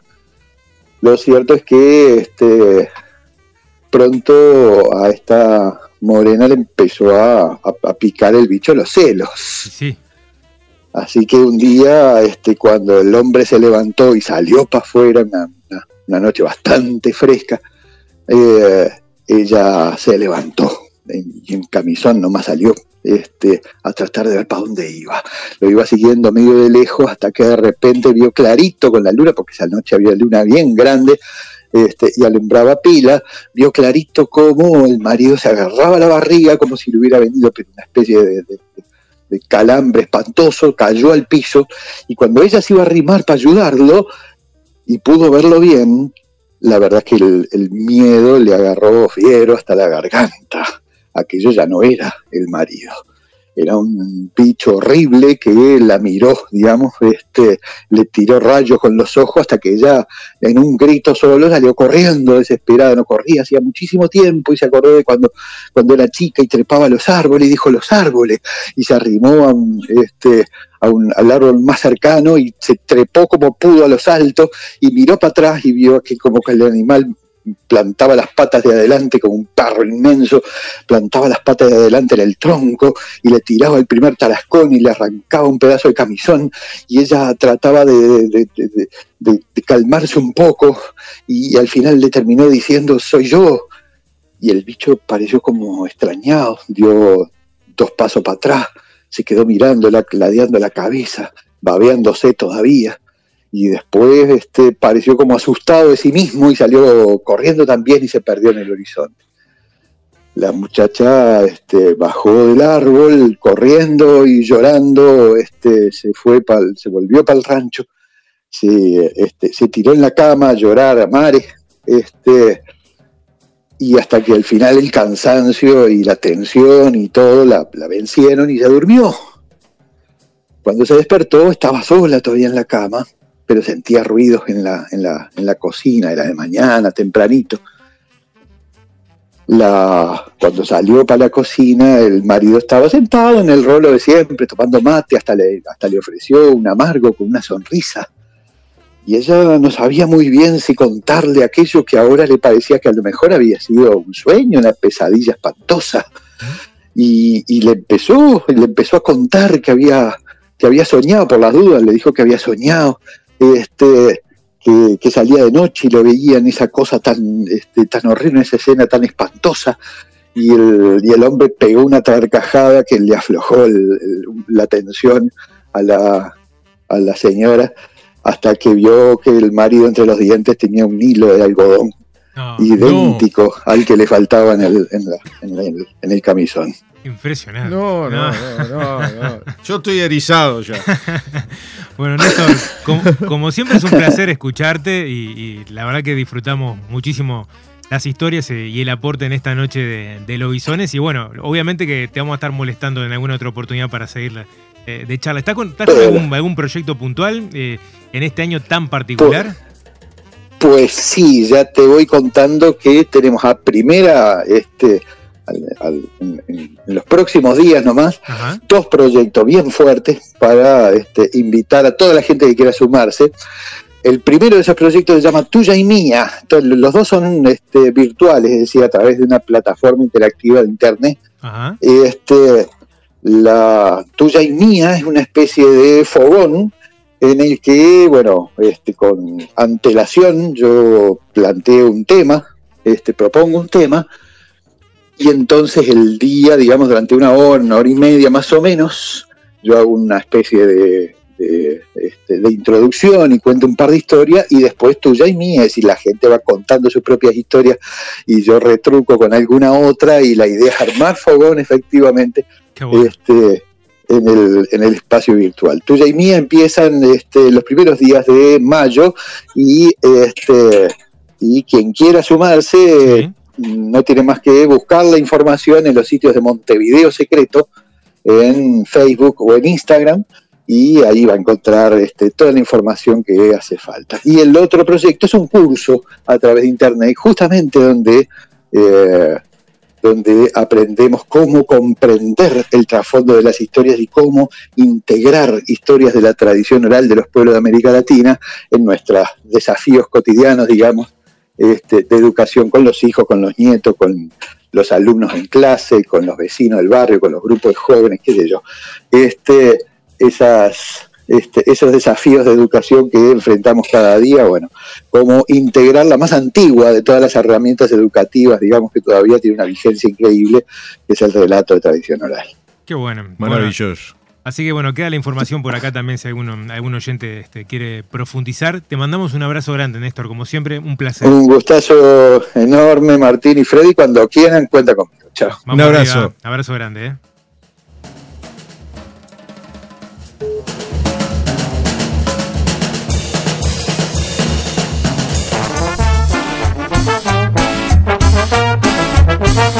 Imaginario en las redes. Redes. Instagram, imaginario-radio. Instagram, correo electrónico. Correo electrónico, imaginarioradio.gmail.com Imaginario en las redes. Siente el ruido de la calle. No hay más perro que no ladre. Se van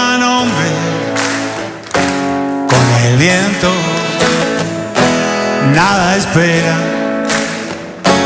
ni un momento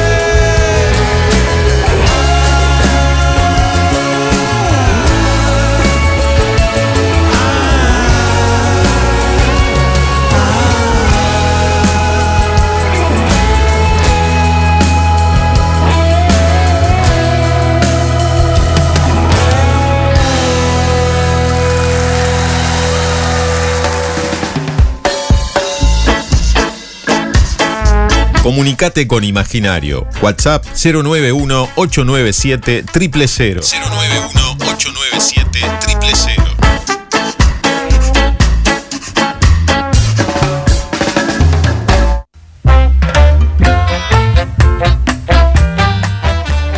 Último bloque de Imaginario, Freddy. Sí, señor, le agradecemos a toda la sí. gente que nos escribió.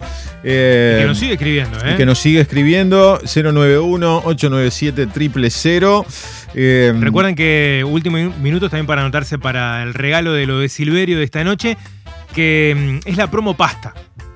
Dos es, platos de exacto. pasta y el vino, ¿eh?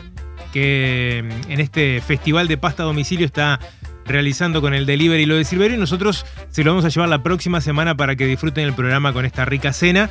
Y los que tengan ganas pueden, pueden hacer el pedido ¿eh? a través del 2628 4771 y a través del 097 952 845, que es el teléfono de lo de Silverio. Exactamente, si estoy en casa y me digo, ¿qué voy a comer? Qué ganas de comer pasta que tengo, ¿qué hago? ¿Eh? Levanto el teléfono 2628 4771. Ahí va, por espectacular.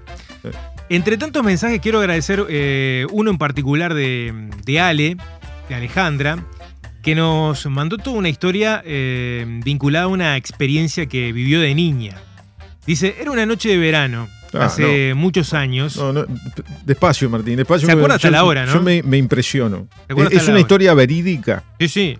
Escuche bien, dice, eran las 20 horas, más o menos, una noche de verano. Íbamos con mi hermana Carolina, Vicky, una vecina y yo al almacén en el barrio de Sayago. No, y yo sí de Sayago. bueno, yo capaz que fue cercana. Mi ah. hermana tendría 11 años, Vicky 5 y yo 9 aproximadamente. Caminábamos tranquilamente, como le pasó a usted, ¿no? Por el barrio, y al llegar a la esquina de mi casa, miramos para un puente que aún tenemos en ese barrio y vimos algo que no pudimos olvidar nunca, dice. Eh, y continúa el relato.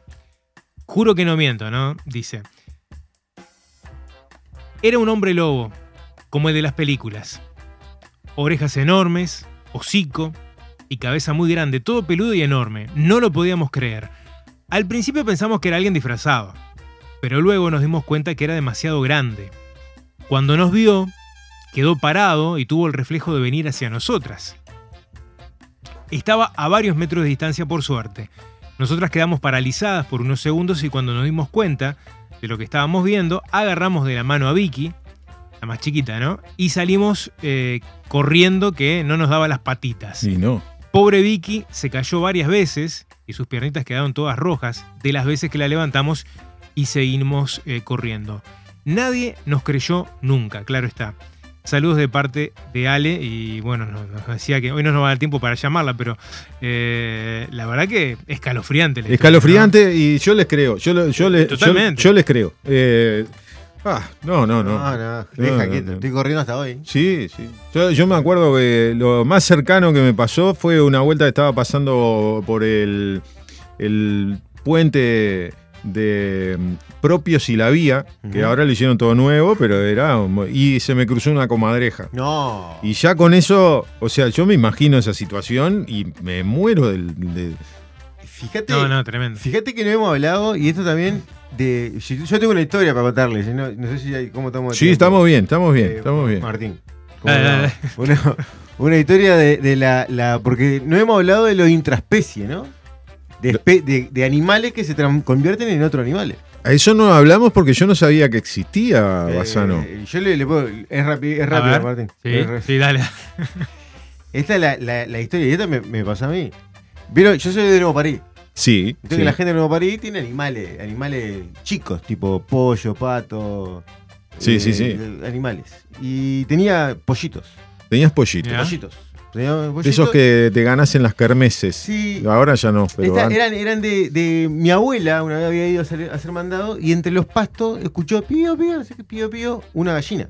Una gallina, la cría, mi abuela, ¿no? La, la, la crió como si fuera de, de, de, ella, fuera una hija más. Claro. Tipo, le, le, le tejía escarpines. No. Ah. Todo, todo. Es mucho. Que mira, eh, mirá a Don Francisco, viste, comiendo pop. Sí. Y mi abuela, y la gallina picoteaba acá tanto, comía pop, uh, una, una, una cosa tremenda. Un día Es como e- esas familias que tienen un, perrito, no tienen hijos y tienen un perrito y lo tratan Claro, como, no. como Era un hijo. como una nieta más, Claro. de, una nieta tardía. Claro. Yo miraba todo esto perplejo, ¿no? De niño, boludo, tenía ni- seis años tenía. Un día mi abuela se está cortando las, las uñas Sí. y se corta las uñas. Y viste cuando te cortás que te queda como el pellejito. Sí, sí, sí. Vuela el pellejito y la gallina que está comiendo el pop ese, come el pellejito. Uy, probó. Prueba carne humana.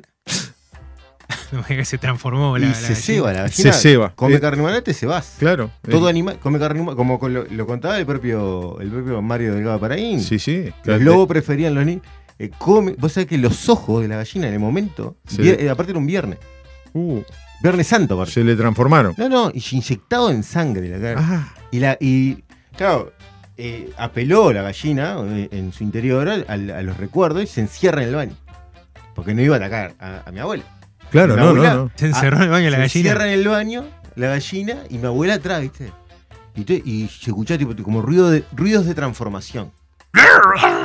No, ruido de transformación, que. ¿Cómo? ¿Qué fue? Me estoy preparando. Ahí te transformás en Homero Simpson. Más o menos. Ah, hacemos, nos llaman, hacemos fuerza, tiramos la puerta abajo y estaba Noche Tormenta. Sí. Estaba la, venta- la ventana del baño abierta. El baño vacío. ¿No estaba la gallina? No estaba la. Era Houdini. La gallina no estaba. Vos sabés que. Vos, esta gallina, no sé qué. A partir de ahí, cerca, ¿no? Los viernes Sí. se escucha en la oscuridad, cuando cae, se escucha tipo. Ah. Fa, no, no, no, no, no. no, muy bueno. No, escalofriante, escalofriante. La verdad, a, a mí me, me dejó perplejo. Bueno, escalofriante como esta versión que tenemos ahora para cerrar el programa. Sí, no sé ten- si tan escalofriante, pero siempre la, la mirada del, del lobo, el lobizón, tiene esa, esa con- connotación mala. Tiene Sale una, ahí chivita, una co- chivita y dice sí. vamos a buscar al lobo. ¿Por qué al lobo? Eh, eh, ¿No? sí. Es, es el primero que, que arranca. Y Caperucita Roja, a través de generaciones y generaciones, dio una mirada, el cuento, ¿no? El popular cuento, de, de cómo es el lobo, el lobo De- malo, ¿no? Del lobo malo, exactamente. El lobo feroz, de hecho, Claro. eh, eh, es Caperucita y el lobo feroz. Eh, los tres chanchitos también supieron sufrir el acoso de- del lobo feroz, ¿verdad? Este, y les destruyó sus hogares, hasta que se encontró con, con un, bueno, un, un chanchito de la taona, digamos, que tenía la casa más de ladrillo y eso, este, y, y lo pudieron, pudieron contrarrestar el ataque del lobo. Pero la historia de Caperucita Roja, según José Luis Mar- Márquez, ¿es Márquez o Marqués, Martín? Porque yo lo tengo con, con, Con acento, ¿no? con tilde en la E, Marqués. José Luis Márquez, eh, español escribió la otra historia de Caperucita Roja y nos dice que seguro todos conocen el famoso cuento de Caperucita Roja y seguro les dio pena a la pobre Caperucita, devorada por el lobo, y su pobre abuelita, tan indefensa. Qué pena. Parece que José Luis nos dice que nos han engañado. Sí, nos han engañado. A, a usted, a mí, a sus padres, a los míos, a los abuelos, a todo el mundo. Nos han estafado. Realmente no sucedió así. No sucedió como nos contaron. ¿eh? Sí es verdad que hubo una caperucita, aunque no sabemos con certeza si era roja, azul o tal vez morada. Si su nombre era Caperucita o se llamaba Clotilde, Faustina o vaya a saber. También existió su madre, como es natural, y su abuela, aunque no hay seguridad de eso. Pero sí que había cazadores, muchos cazadores, porque no hay que ser ingenuo. Hay que creer que, que la abuela de Caperucita Roja vivía sola en el medio del bosque y encima estando enferma. O que una buena madre se le ocurre mandar a su hija pequeñita a cruzar el bosque por donde merodea un terrorífico lobo.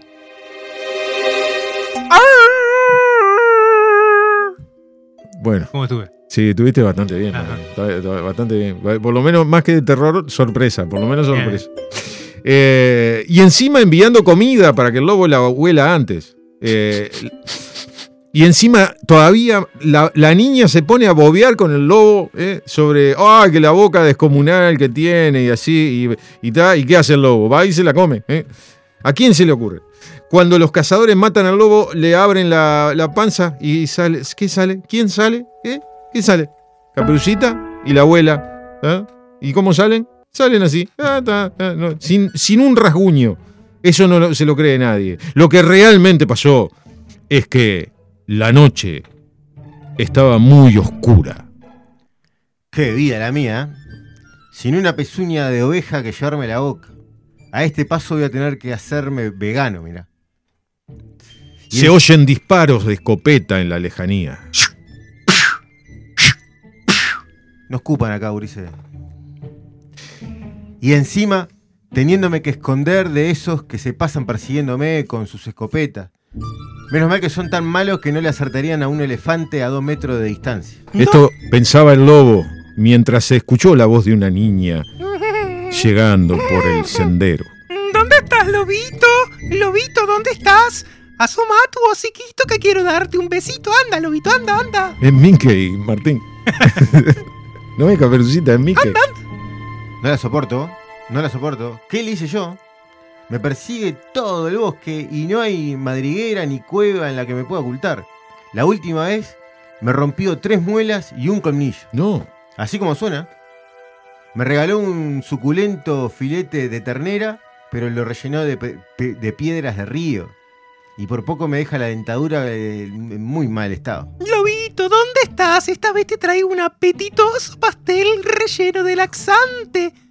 Que te hará chuparte los dedos. Mejor dicho, las pezuñitas. Toma, lobito, toma, toma, toma, lobito. Si me descubre, soy lobo muerto. Es tremenda tabotija. ¿eh? La llaman el Dr. Jekyll y Mr. Hyde, porque tiene cara de ángel, pero es un demonio. Dale, lobito, dale, apiádate de una pobre indefensa niña que tiene que cruzar el bosque para ir a casa de su abuelita que está enferma y solita. Enferma, dice. Enferma. Y se va todos lo- los domingos a bailar a la casa de Anita. Y no, No. se pierde ninguna excursión. Y pobre, la mitad de los terrenos acá del bosque, estos son todos, todos suyos. Y tiene un chalet, todo, piscina, un terreno de do- 2000 metros cuadrados. Pobre, dice. Lobito, me dijeron que sos muy veloz, pero yo soy más veloz que vos. Ah, que venís a mojar la, la oreja, Mickey. Te juego una carrera hasta la casa de mi abuelita. El que llegue primero tendrá derecho a comerse la merienda que me preparó mi abuelita y a darse un chapuzón en la piscina. ¿Qué te parece? ¿Qué te parece? Dale, dale, dale. Está capaz de ahogarme en la piscina, ni loco. De aquí no, no me muevo. Dale, vago, dale, que ya me estoy cansando. Salí de una vez, que para eso se te paga. Te paga mi abuelita para que salgas en el cuento y te dejes papulear. A este paso, este mes no vas a cobrar ni un peso, aunque reclames al sindicato de lobos. Yo- no, si al final ella me, me- me va a hacer salir de la, la mocosa esta. Tal como está el trabajo, cualquiera se niega. El lobo se hace el encontradizo, o sea, se, se deja encontrar. Se, se deja encontrar. No sé Ah, si soy claro. no, con- no. Eh, se, dejo encontrar. E interpreta su papel de lobo fiero, enseñando sus garras, sus colmillos. Pero Caperucita se lo cierra de una cachetada. ¡Cerrá la boca, estúpido! Suenan igual que los tiros. Bueno, Son igual que los disparos. a, a ver así, a ver así. ¡Ah! Cerrá la boca, estúpido, que ya no asustas a nadie. Elegí el camino que prefieras, el de la izquierda o el de la derecha para llegar al chalet. Entre tú el de la izquierda y yo el de la derecha. Quedamos así, chata. Eh, pero, pero, señoritas, eh, el de la izquierda está todo cortado. Está todo cortado, están arreglando. Desde hace tres meses están arreglando. Y además está lleno de, de zarzas y de cactus. Por ahí es muy difícil pasar y además no me ha dejado elegir. Ya está, ya está. Vos irás por la izquierda y además deberás contar hasta 100 antes de empezar a caminar. Dale, empieza a contar, dale. Bueno, Y le te- da otra cachetada. Eh, a ver, de contar, te cuento una. No, no, que, que entres a contar. Uno, dos, tres. Ah, Bueno, el lobo está un rato contando sobre un árbol. Cuente, lobo, cuente. y entonces viene un árbol y. ah, uno, dos. Mientras Caperucita desaparece por el camino de la derecha. De la, la derecha, Martín, la derecha, Mickey, Mickey. Dale, voy por este. Mientras tanto, la madre ¿Quién hace de madre? Dale vos, Fred. Ah, no, No, no, más somos tres ¿no nada ¿No madre? Vos sos Yo tengo barba, ¿no? Bueno, pero estoy haciendo el narrador, la madre la también. madre de Caperucita, dale. Por fin me desecho de esta niña impertinente. No hay quien la aguante. Mamá, dame esto, mamá, dame lo otro. Ya se lo dije mil veces, pedile a tu abuela que es millonaria. Yo tengo que trabajar todos los días para salir adelante. Hoy le dije, anda a molestar un poco a tu abuela, te llevas esta jarrita de miel, un quesito y este pastel. Y, te llevas el, este refuerzo de jamón serrano para el camino. Al final me arrepentí, me, lo que me quedé con el refuerzo de jamón serrano yo. Pero, eh, eh, pero ¿qué es esto? ¿Qué, qué es esto? Oh, el lobo, el pobre lobo del bosque llorando sobre un árbol. Esto es obra de Caperucita. Que, que lo va a matar a disgusto. Es el último lobo que nos queda sano por estos parajes. Lo- lobito, ¿qué te pasa, lobito? Sniff, sniff. ¿Qué te ha hecho Caperucita? Ay, doña Caperuza. Qué hija más retorcida que tiene. ¿Dónde ha criado usted un engendro de niña como ese? Que me, me- me va a matar. Me va a matar. Me obliga a que vaya a la casa de su suegra por el camino de, de los zarzales y los peñascos. No, ¿cómo por el camino de los zarzales te vas a matar? Naturalmente. Pero ¿quién le dice que no? Si la contradigo en algo, cualquier cosa, me da una cachetada. Mire cómo me dejó el hocico. ¡Qué barbaridad! Sale a su padre, era tan bruto, se murió de indigestión de poroto porque se zampó un puchero entero por no dejar para el otro día. Y dígame qué puedo hacer. Dígame qué puedo hacer porque no, no puedo contradecirla. Mira, hace una cosa, Botija. Eh, anda por el sendero del valle, por la huerta del tío Jacinto, eh, que es un camino que no conoce Caperucita, y adelantás una legua y media y ahí te evitás todas las zarzas, los pedruscos. Y, de- ¿Qué son esos disparos? todo, todo- hace todo igual este Botija. Este, no. Voy a ver que limpiar ahí después. Ah, ese- ¿Y eso? ¿Eso? Eh, ¿También vienen por mí? Sí, ya, eh, eh, Lobo, yo los entretengo, no te preocupes. Vete tranquilo, muchacho. Muchas gracias, doña. Muchas gracias. No, no, pobrecito, me da pena. Como caiga en manos de estas dos arpías, lo van a descuartizar. Eh, bueno, entran los cazadores acá. eh, son cazadores, muchos cazadores. Bien, muchos- bien. Oh, por ahí, por ahí. No, se fue por allá. No, por allá, yo creo que se fue por allá. Este, Bueno, señores, por favor, señores, ¿dónde van con tanta precipitación las aisladas? ¿Acaso se les ha perdido algo? Señora Caperuza, qué sorpresa. ¿No tiene usted miedo de estar sola en, en el bosque? Cuando me rodea por aquí un terrorífico lobo devorador de mujeres indefensas y hermosas. ¿Devorador de qué? De mujeres indefensas, dice. Pero si Lobito es como de la familia. No le haría daño ni a una mosca. Solo le queda un diente sano eh, gracias a las burradas de mi hija Caperucita. De ella es quien deben tener miedo. ¿Tan peligrosa es? Se parece a una niña encantadora. Te salió más leñador. papá. ¿Qué registro? ¿Qué registro? eh? Pasa- No, pasa tiene de una- Mickey a un ti- leñador te tiene robusto. una- una ¡Tan peligrosa es! Esa niña es capaz de doblarle los cañones de su escopeta para que cuando dispare el tiro salga contra usted. Bueno, bueno, menos palabrería. Díganos por dónde se ha ido el lobo. Eh, no digan que no se los advertí. eh. Tengan cuidado, por lo que ustedes hacen, hagan lo que quieran. Se marchó por ahí. La madre, porque ahora tengo que hacer de narrador. bien, bien. les indica el camino de la izquierda, el de los zarzales y los pedruscos. Los cazadores, después de atravesar ese camino, quedan sentados unos, tirados otros, con las escopetas desperdigadas, algunos sin gafas, todos gritando, doloridos. Tal palo, tal astilla, ¿eh? Y decía que su hija era de una delincuente. Me tironeé, eh, me tironeé. Eh, Cambio. Yo tengo el cuerpo tan dolorido que apenas lo siento. ¿Tiene un perifar? Estoy tan lleno de espinas por todo el cuerpo que tengo miedo de tomar agua y que me salga por todos los agujeros. La odio, la odio. Esto no puede quedar así. eh.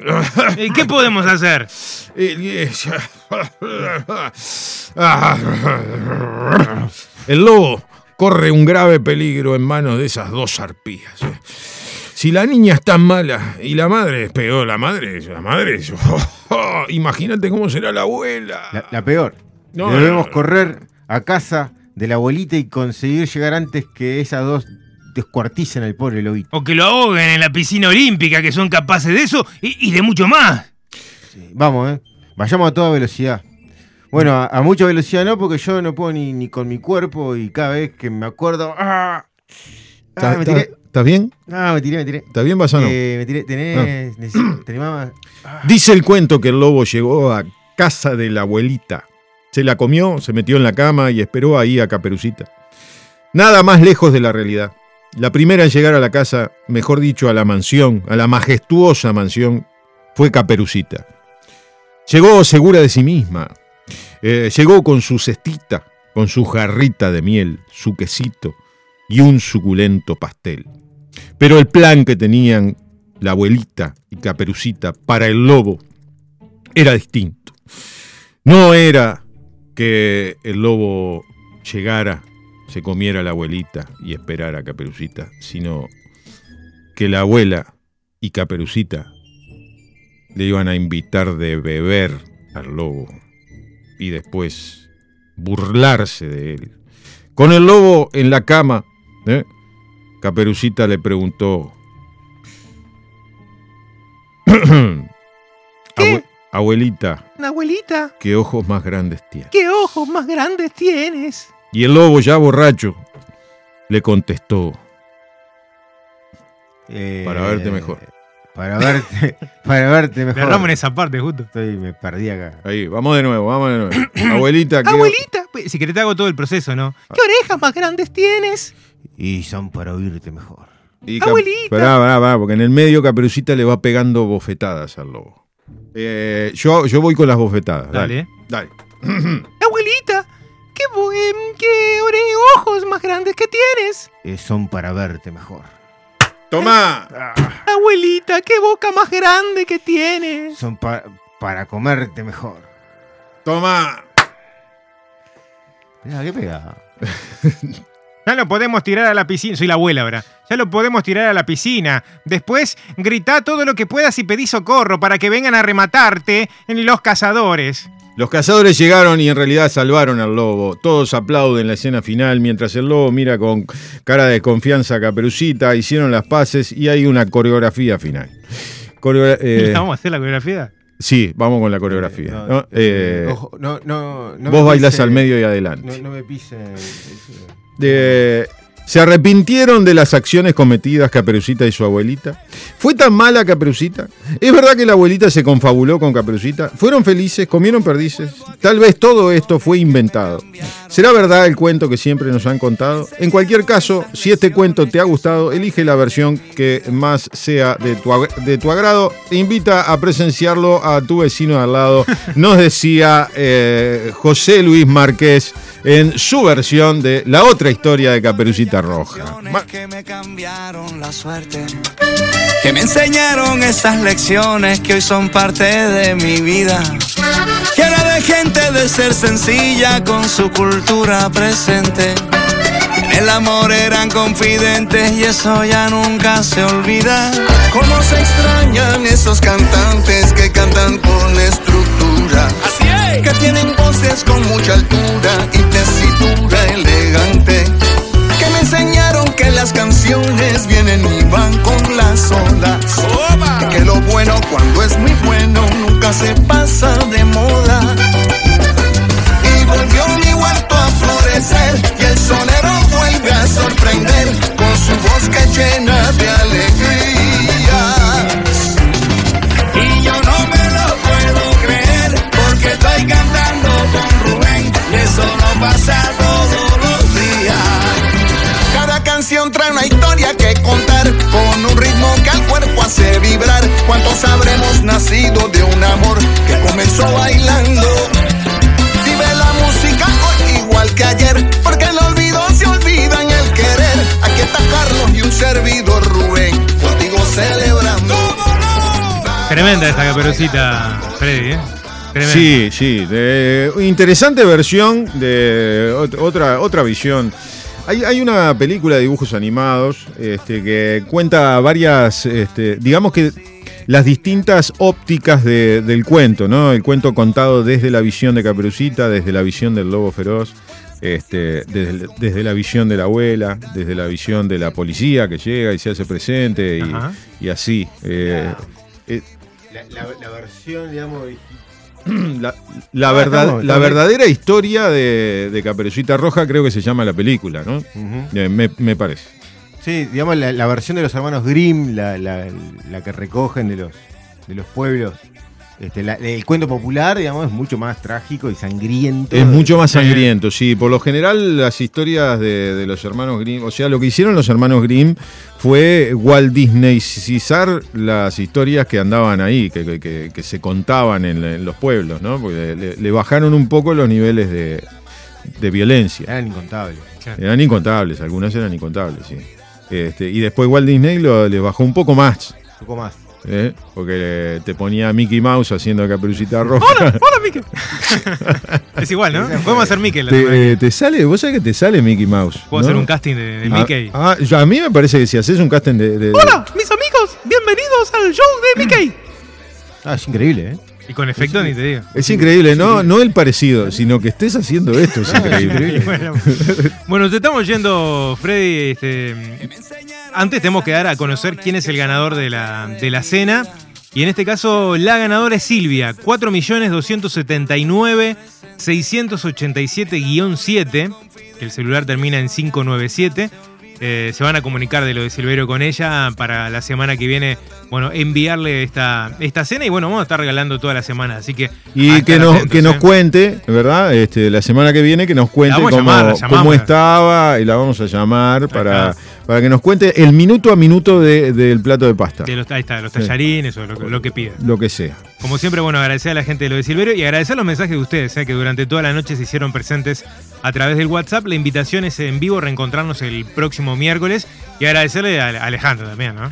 Eh, sí, Ay, ay. Alejandro, la verdad que la- eh, Sí. se tuvo que ir, pero. Se, se tuvo que ir. Una- eh, un agradecimiento para Andrés Bazano que nos acompañó durante todo el programa, que se prestó para, para eh, digamos, poder desarrollar esta historia de Caperucita Roja que encontramos de José Luis, Mar- de José Luis Márquez eh, y queríamos plasmar y no lo logramos, pero, o sea, lo, lo más digno fue el, el lobo. Eh, El proceso, el proceso. de- Y el proceso fue muy divertido. El camino de la El recompensa. camino de- eso mismo iba a decir.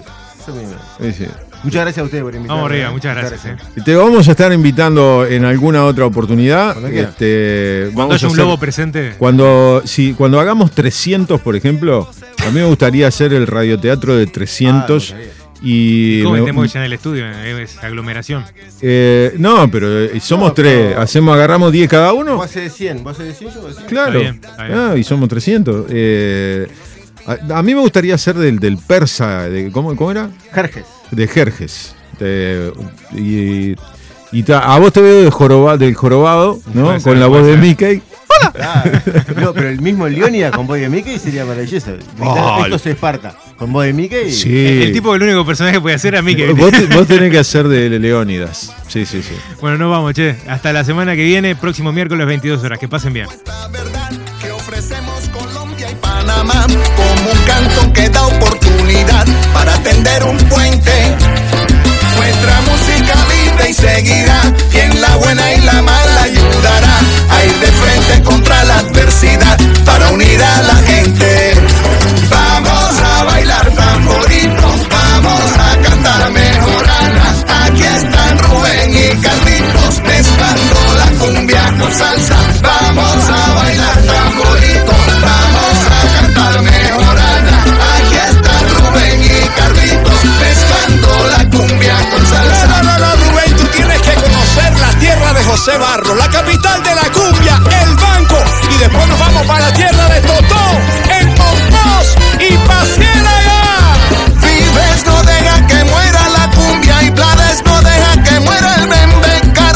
Mas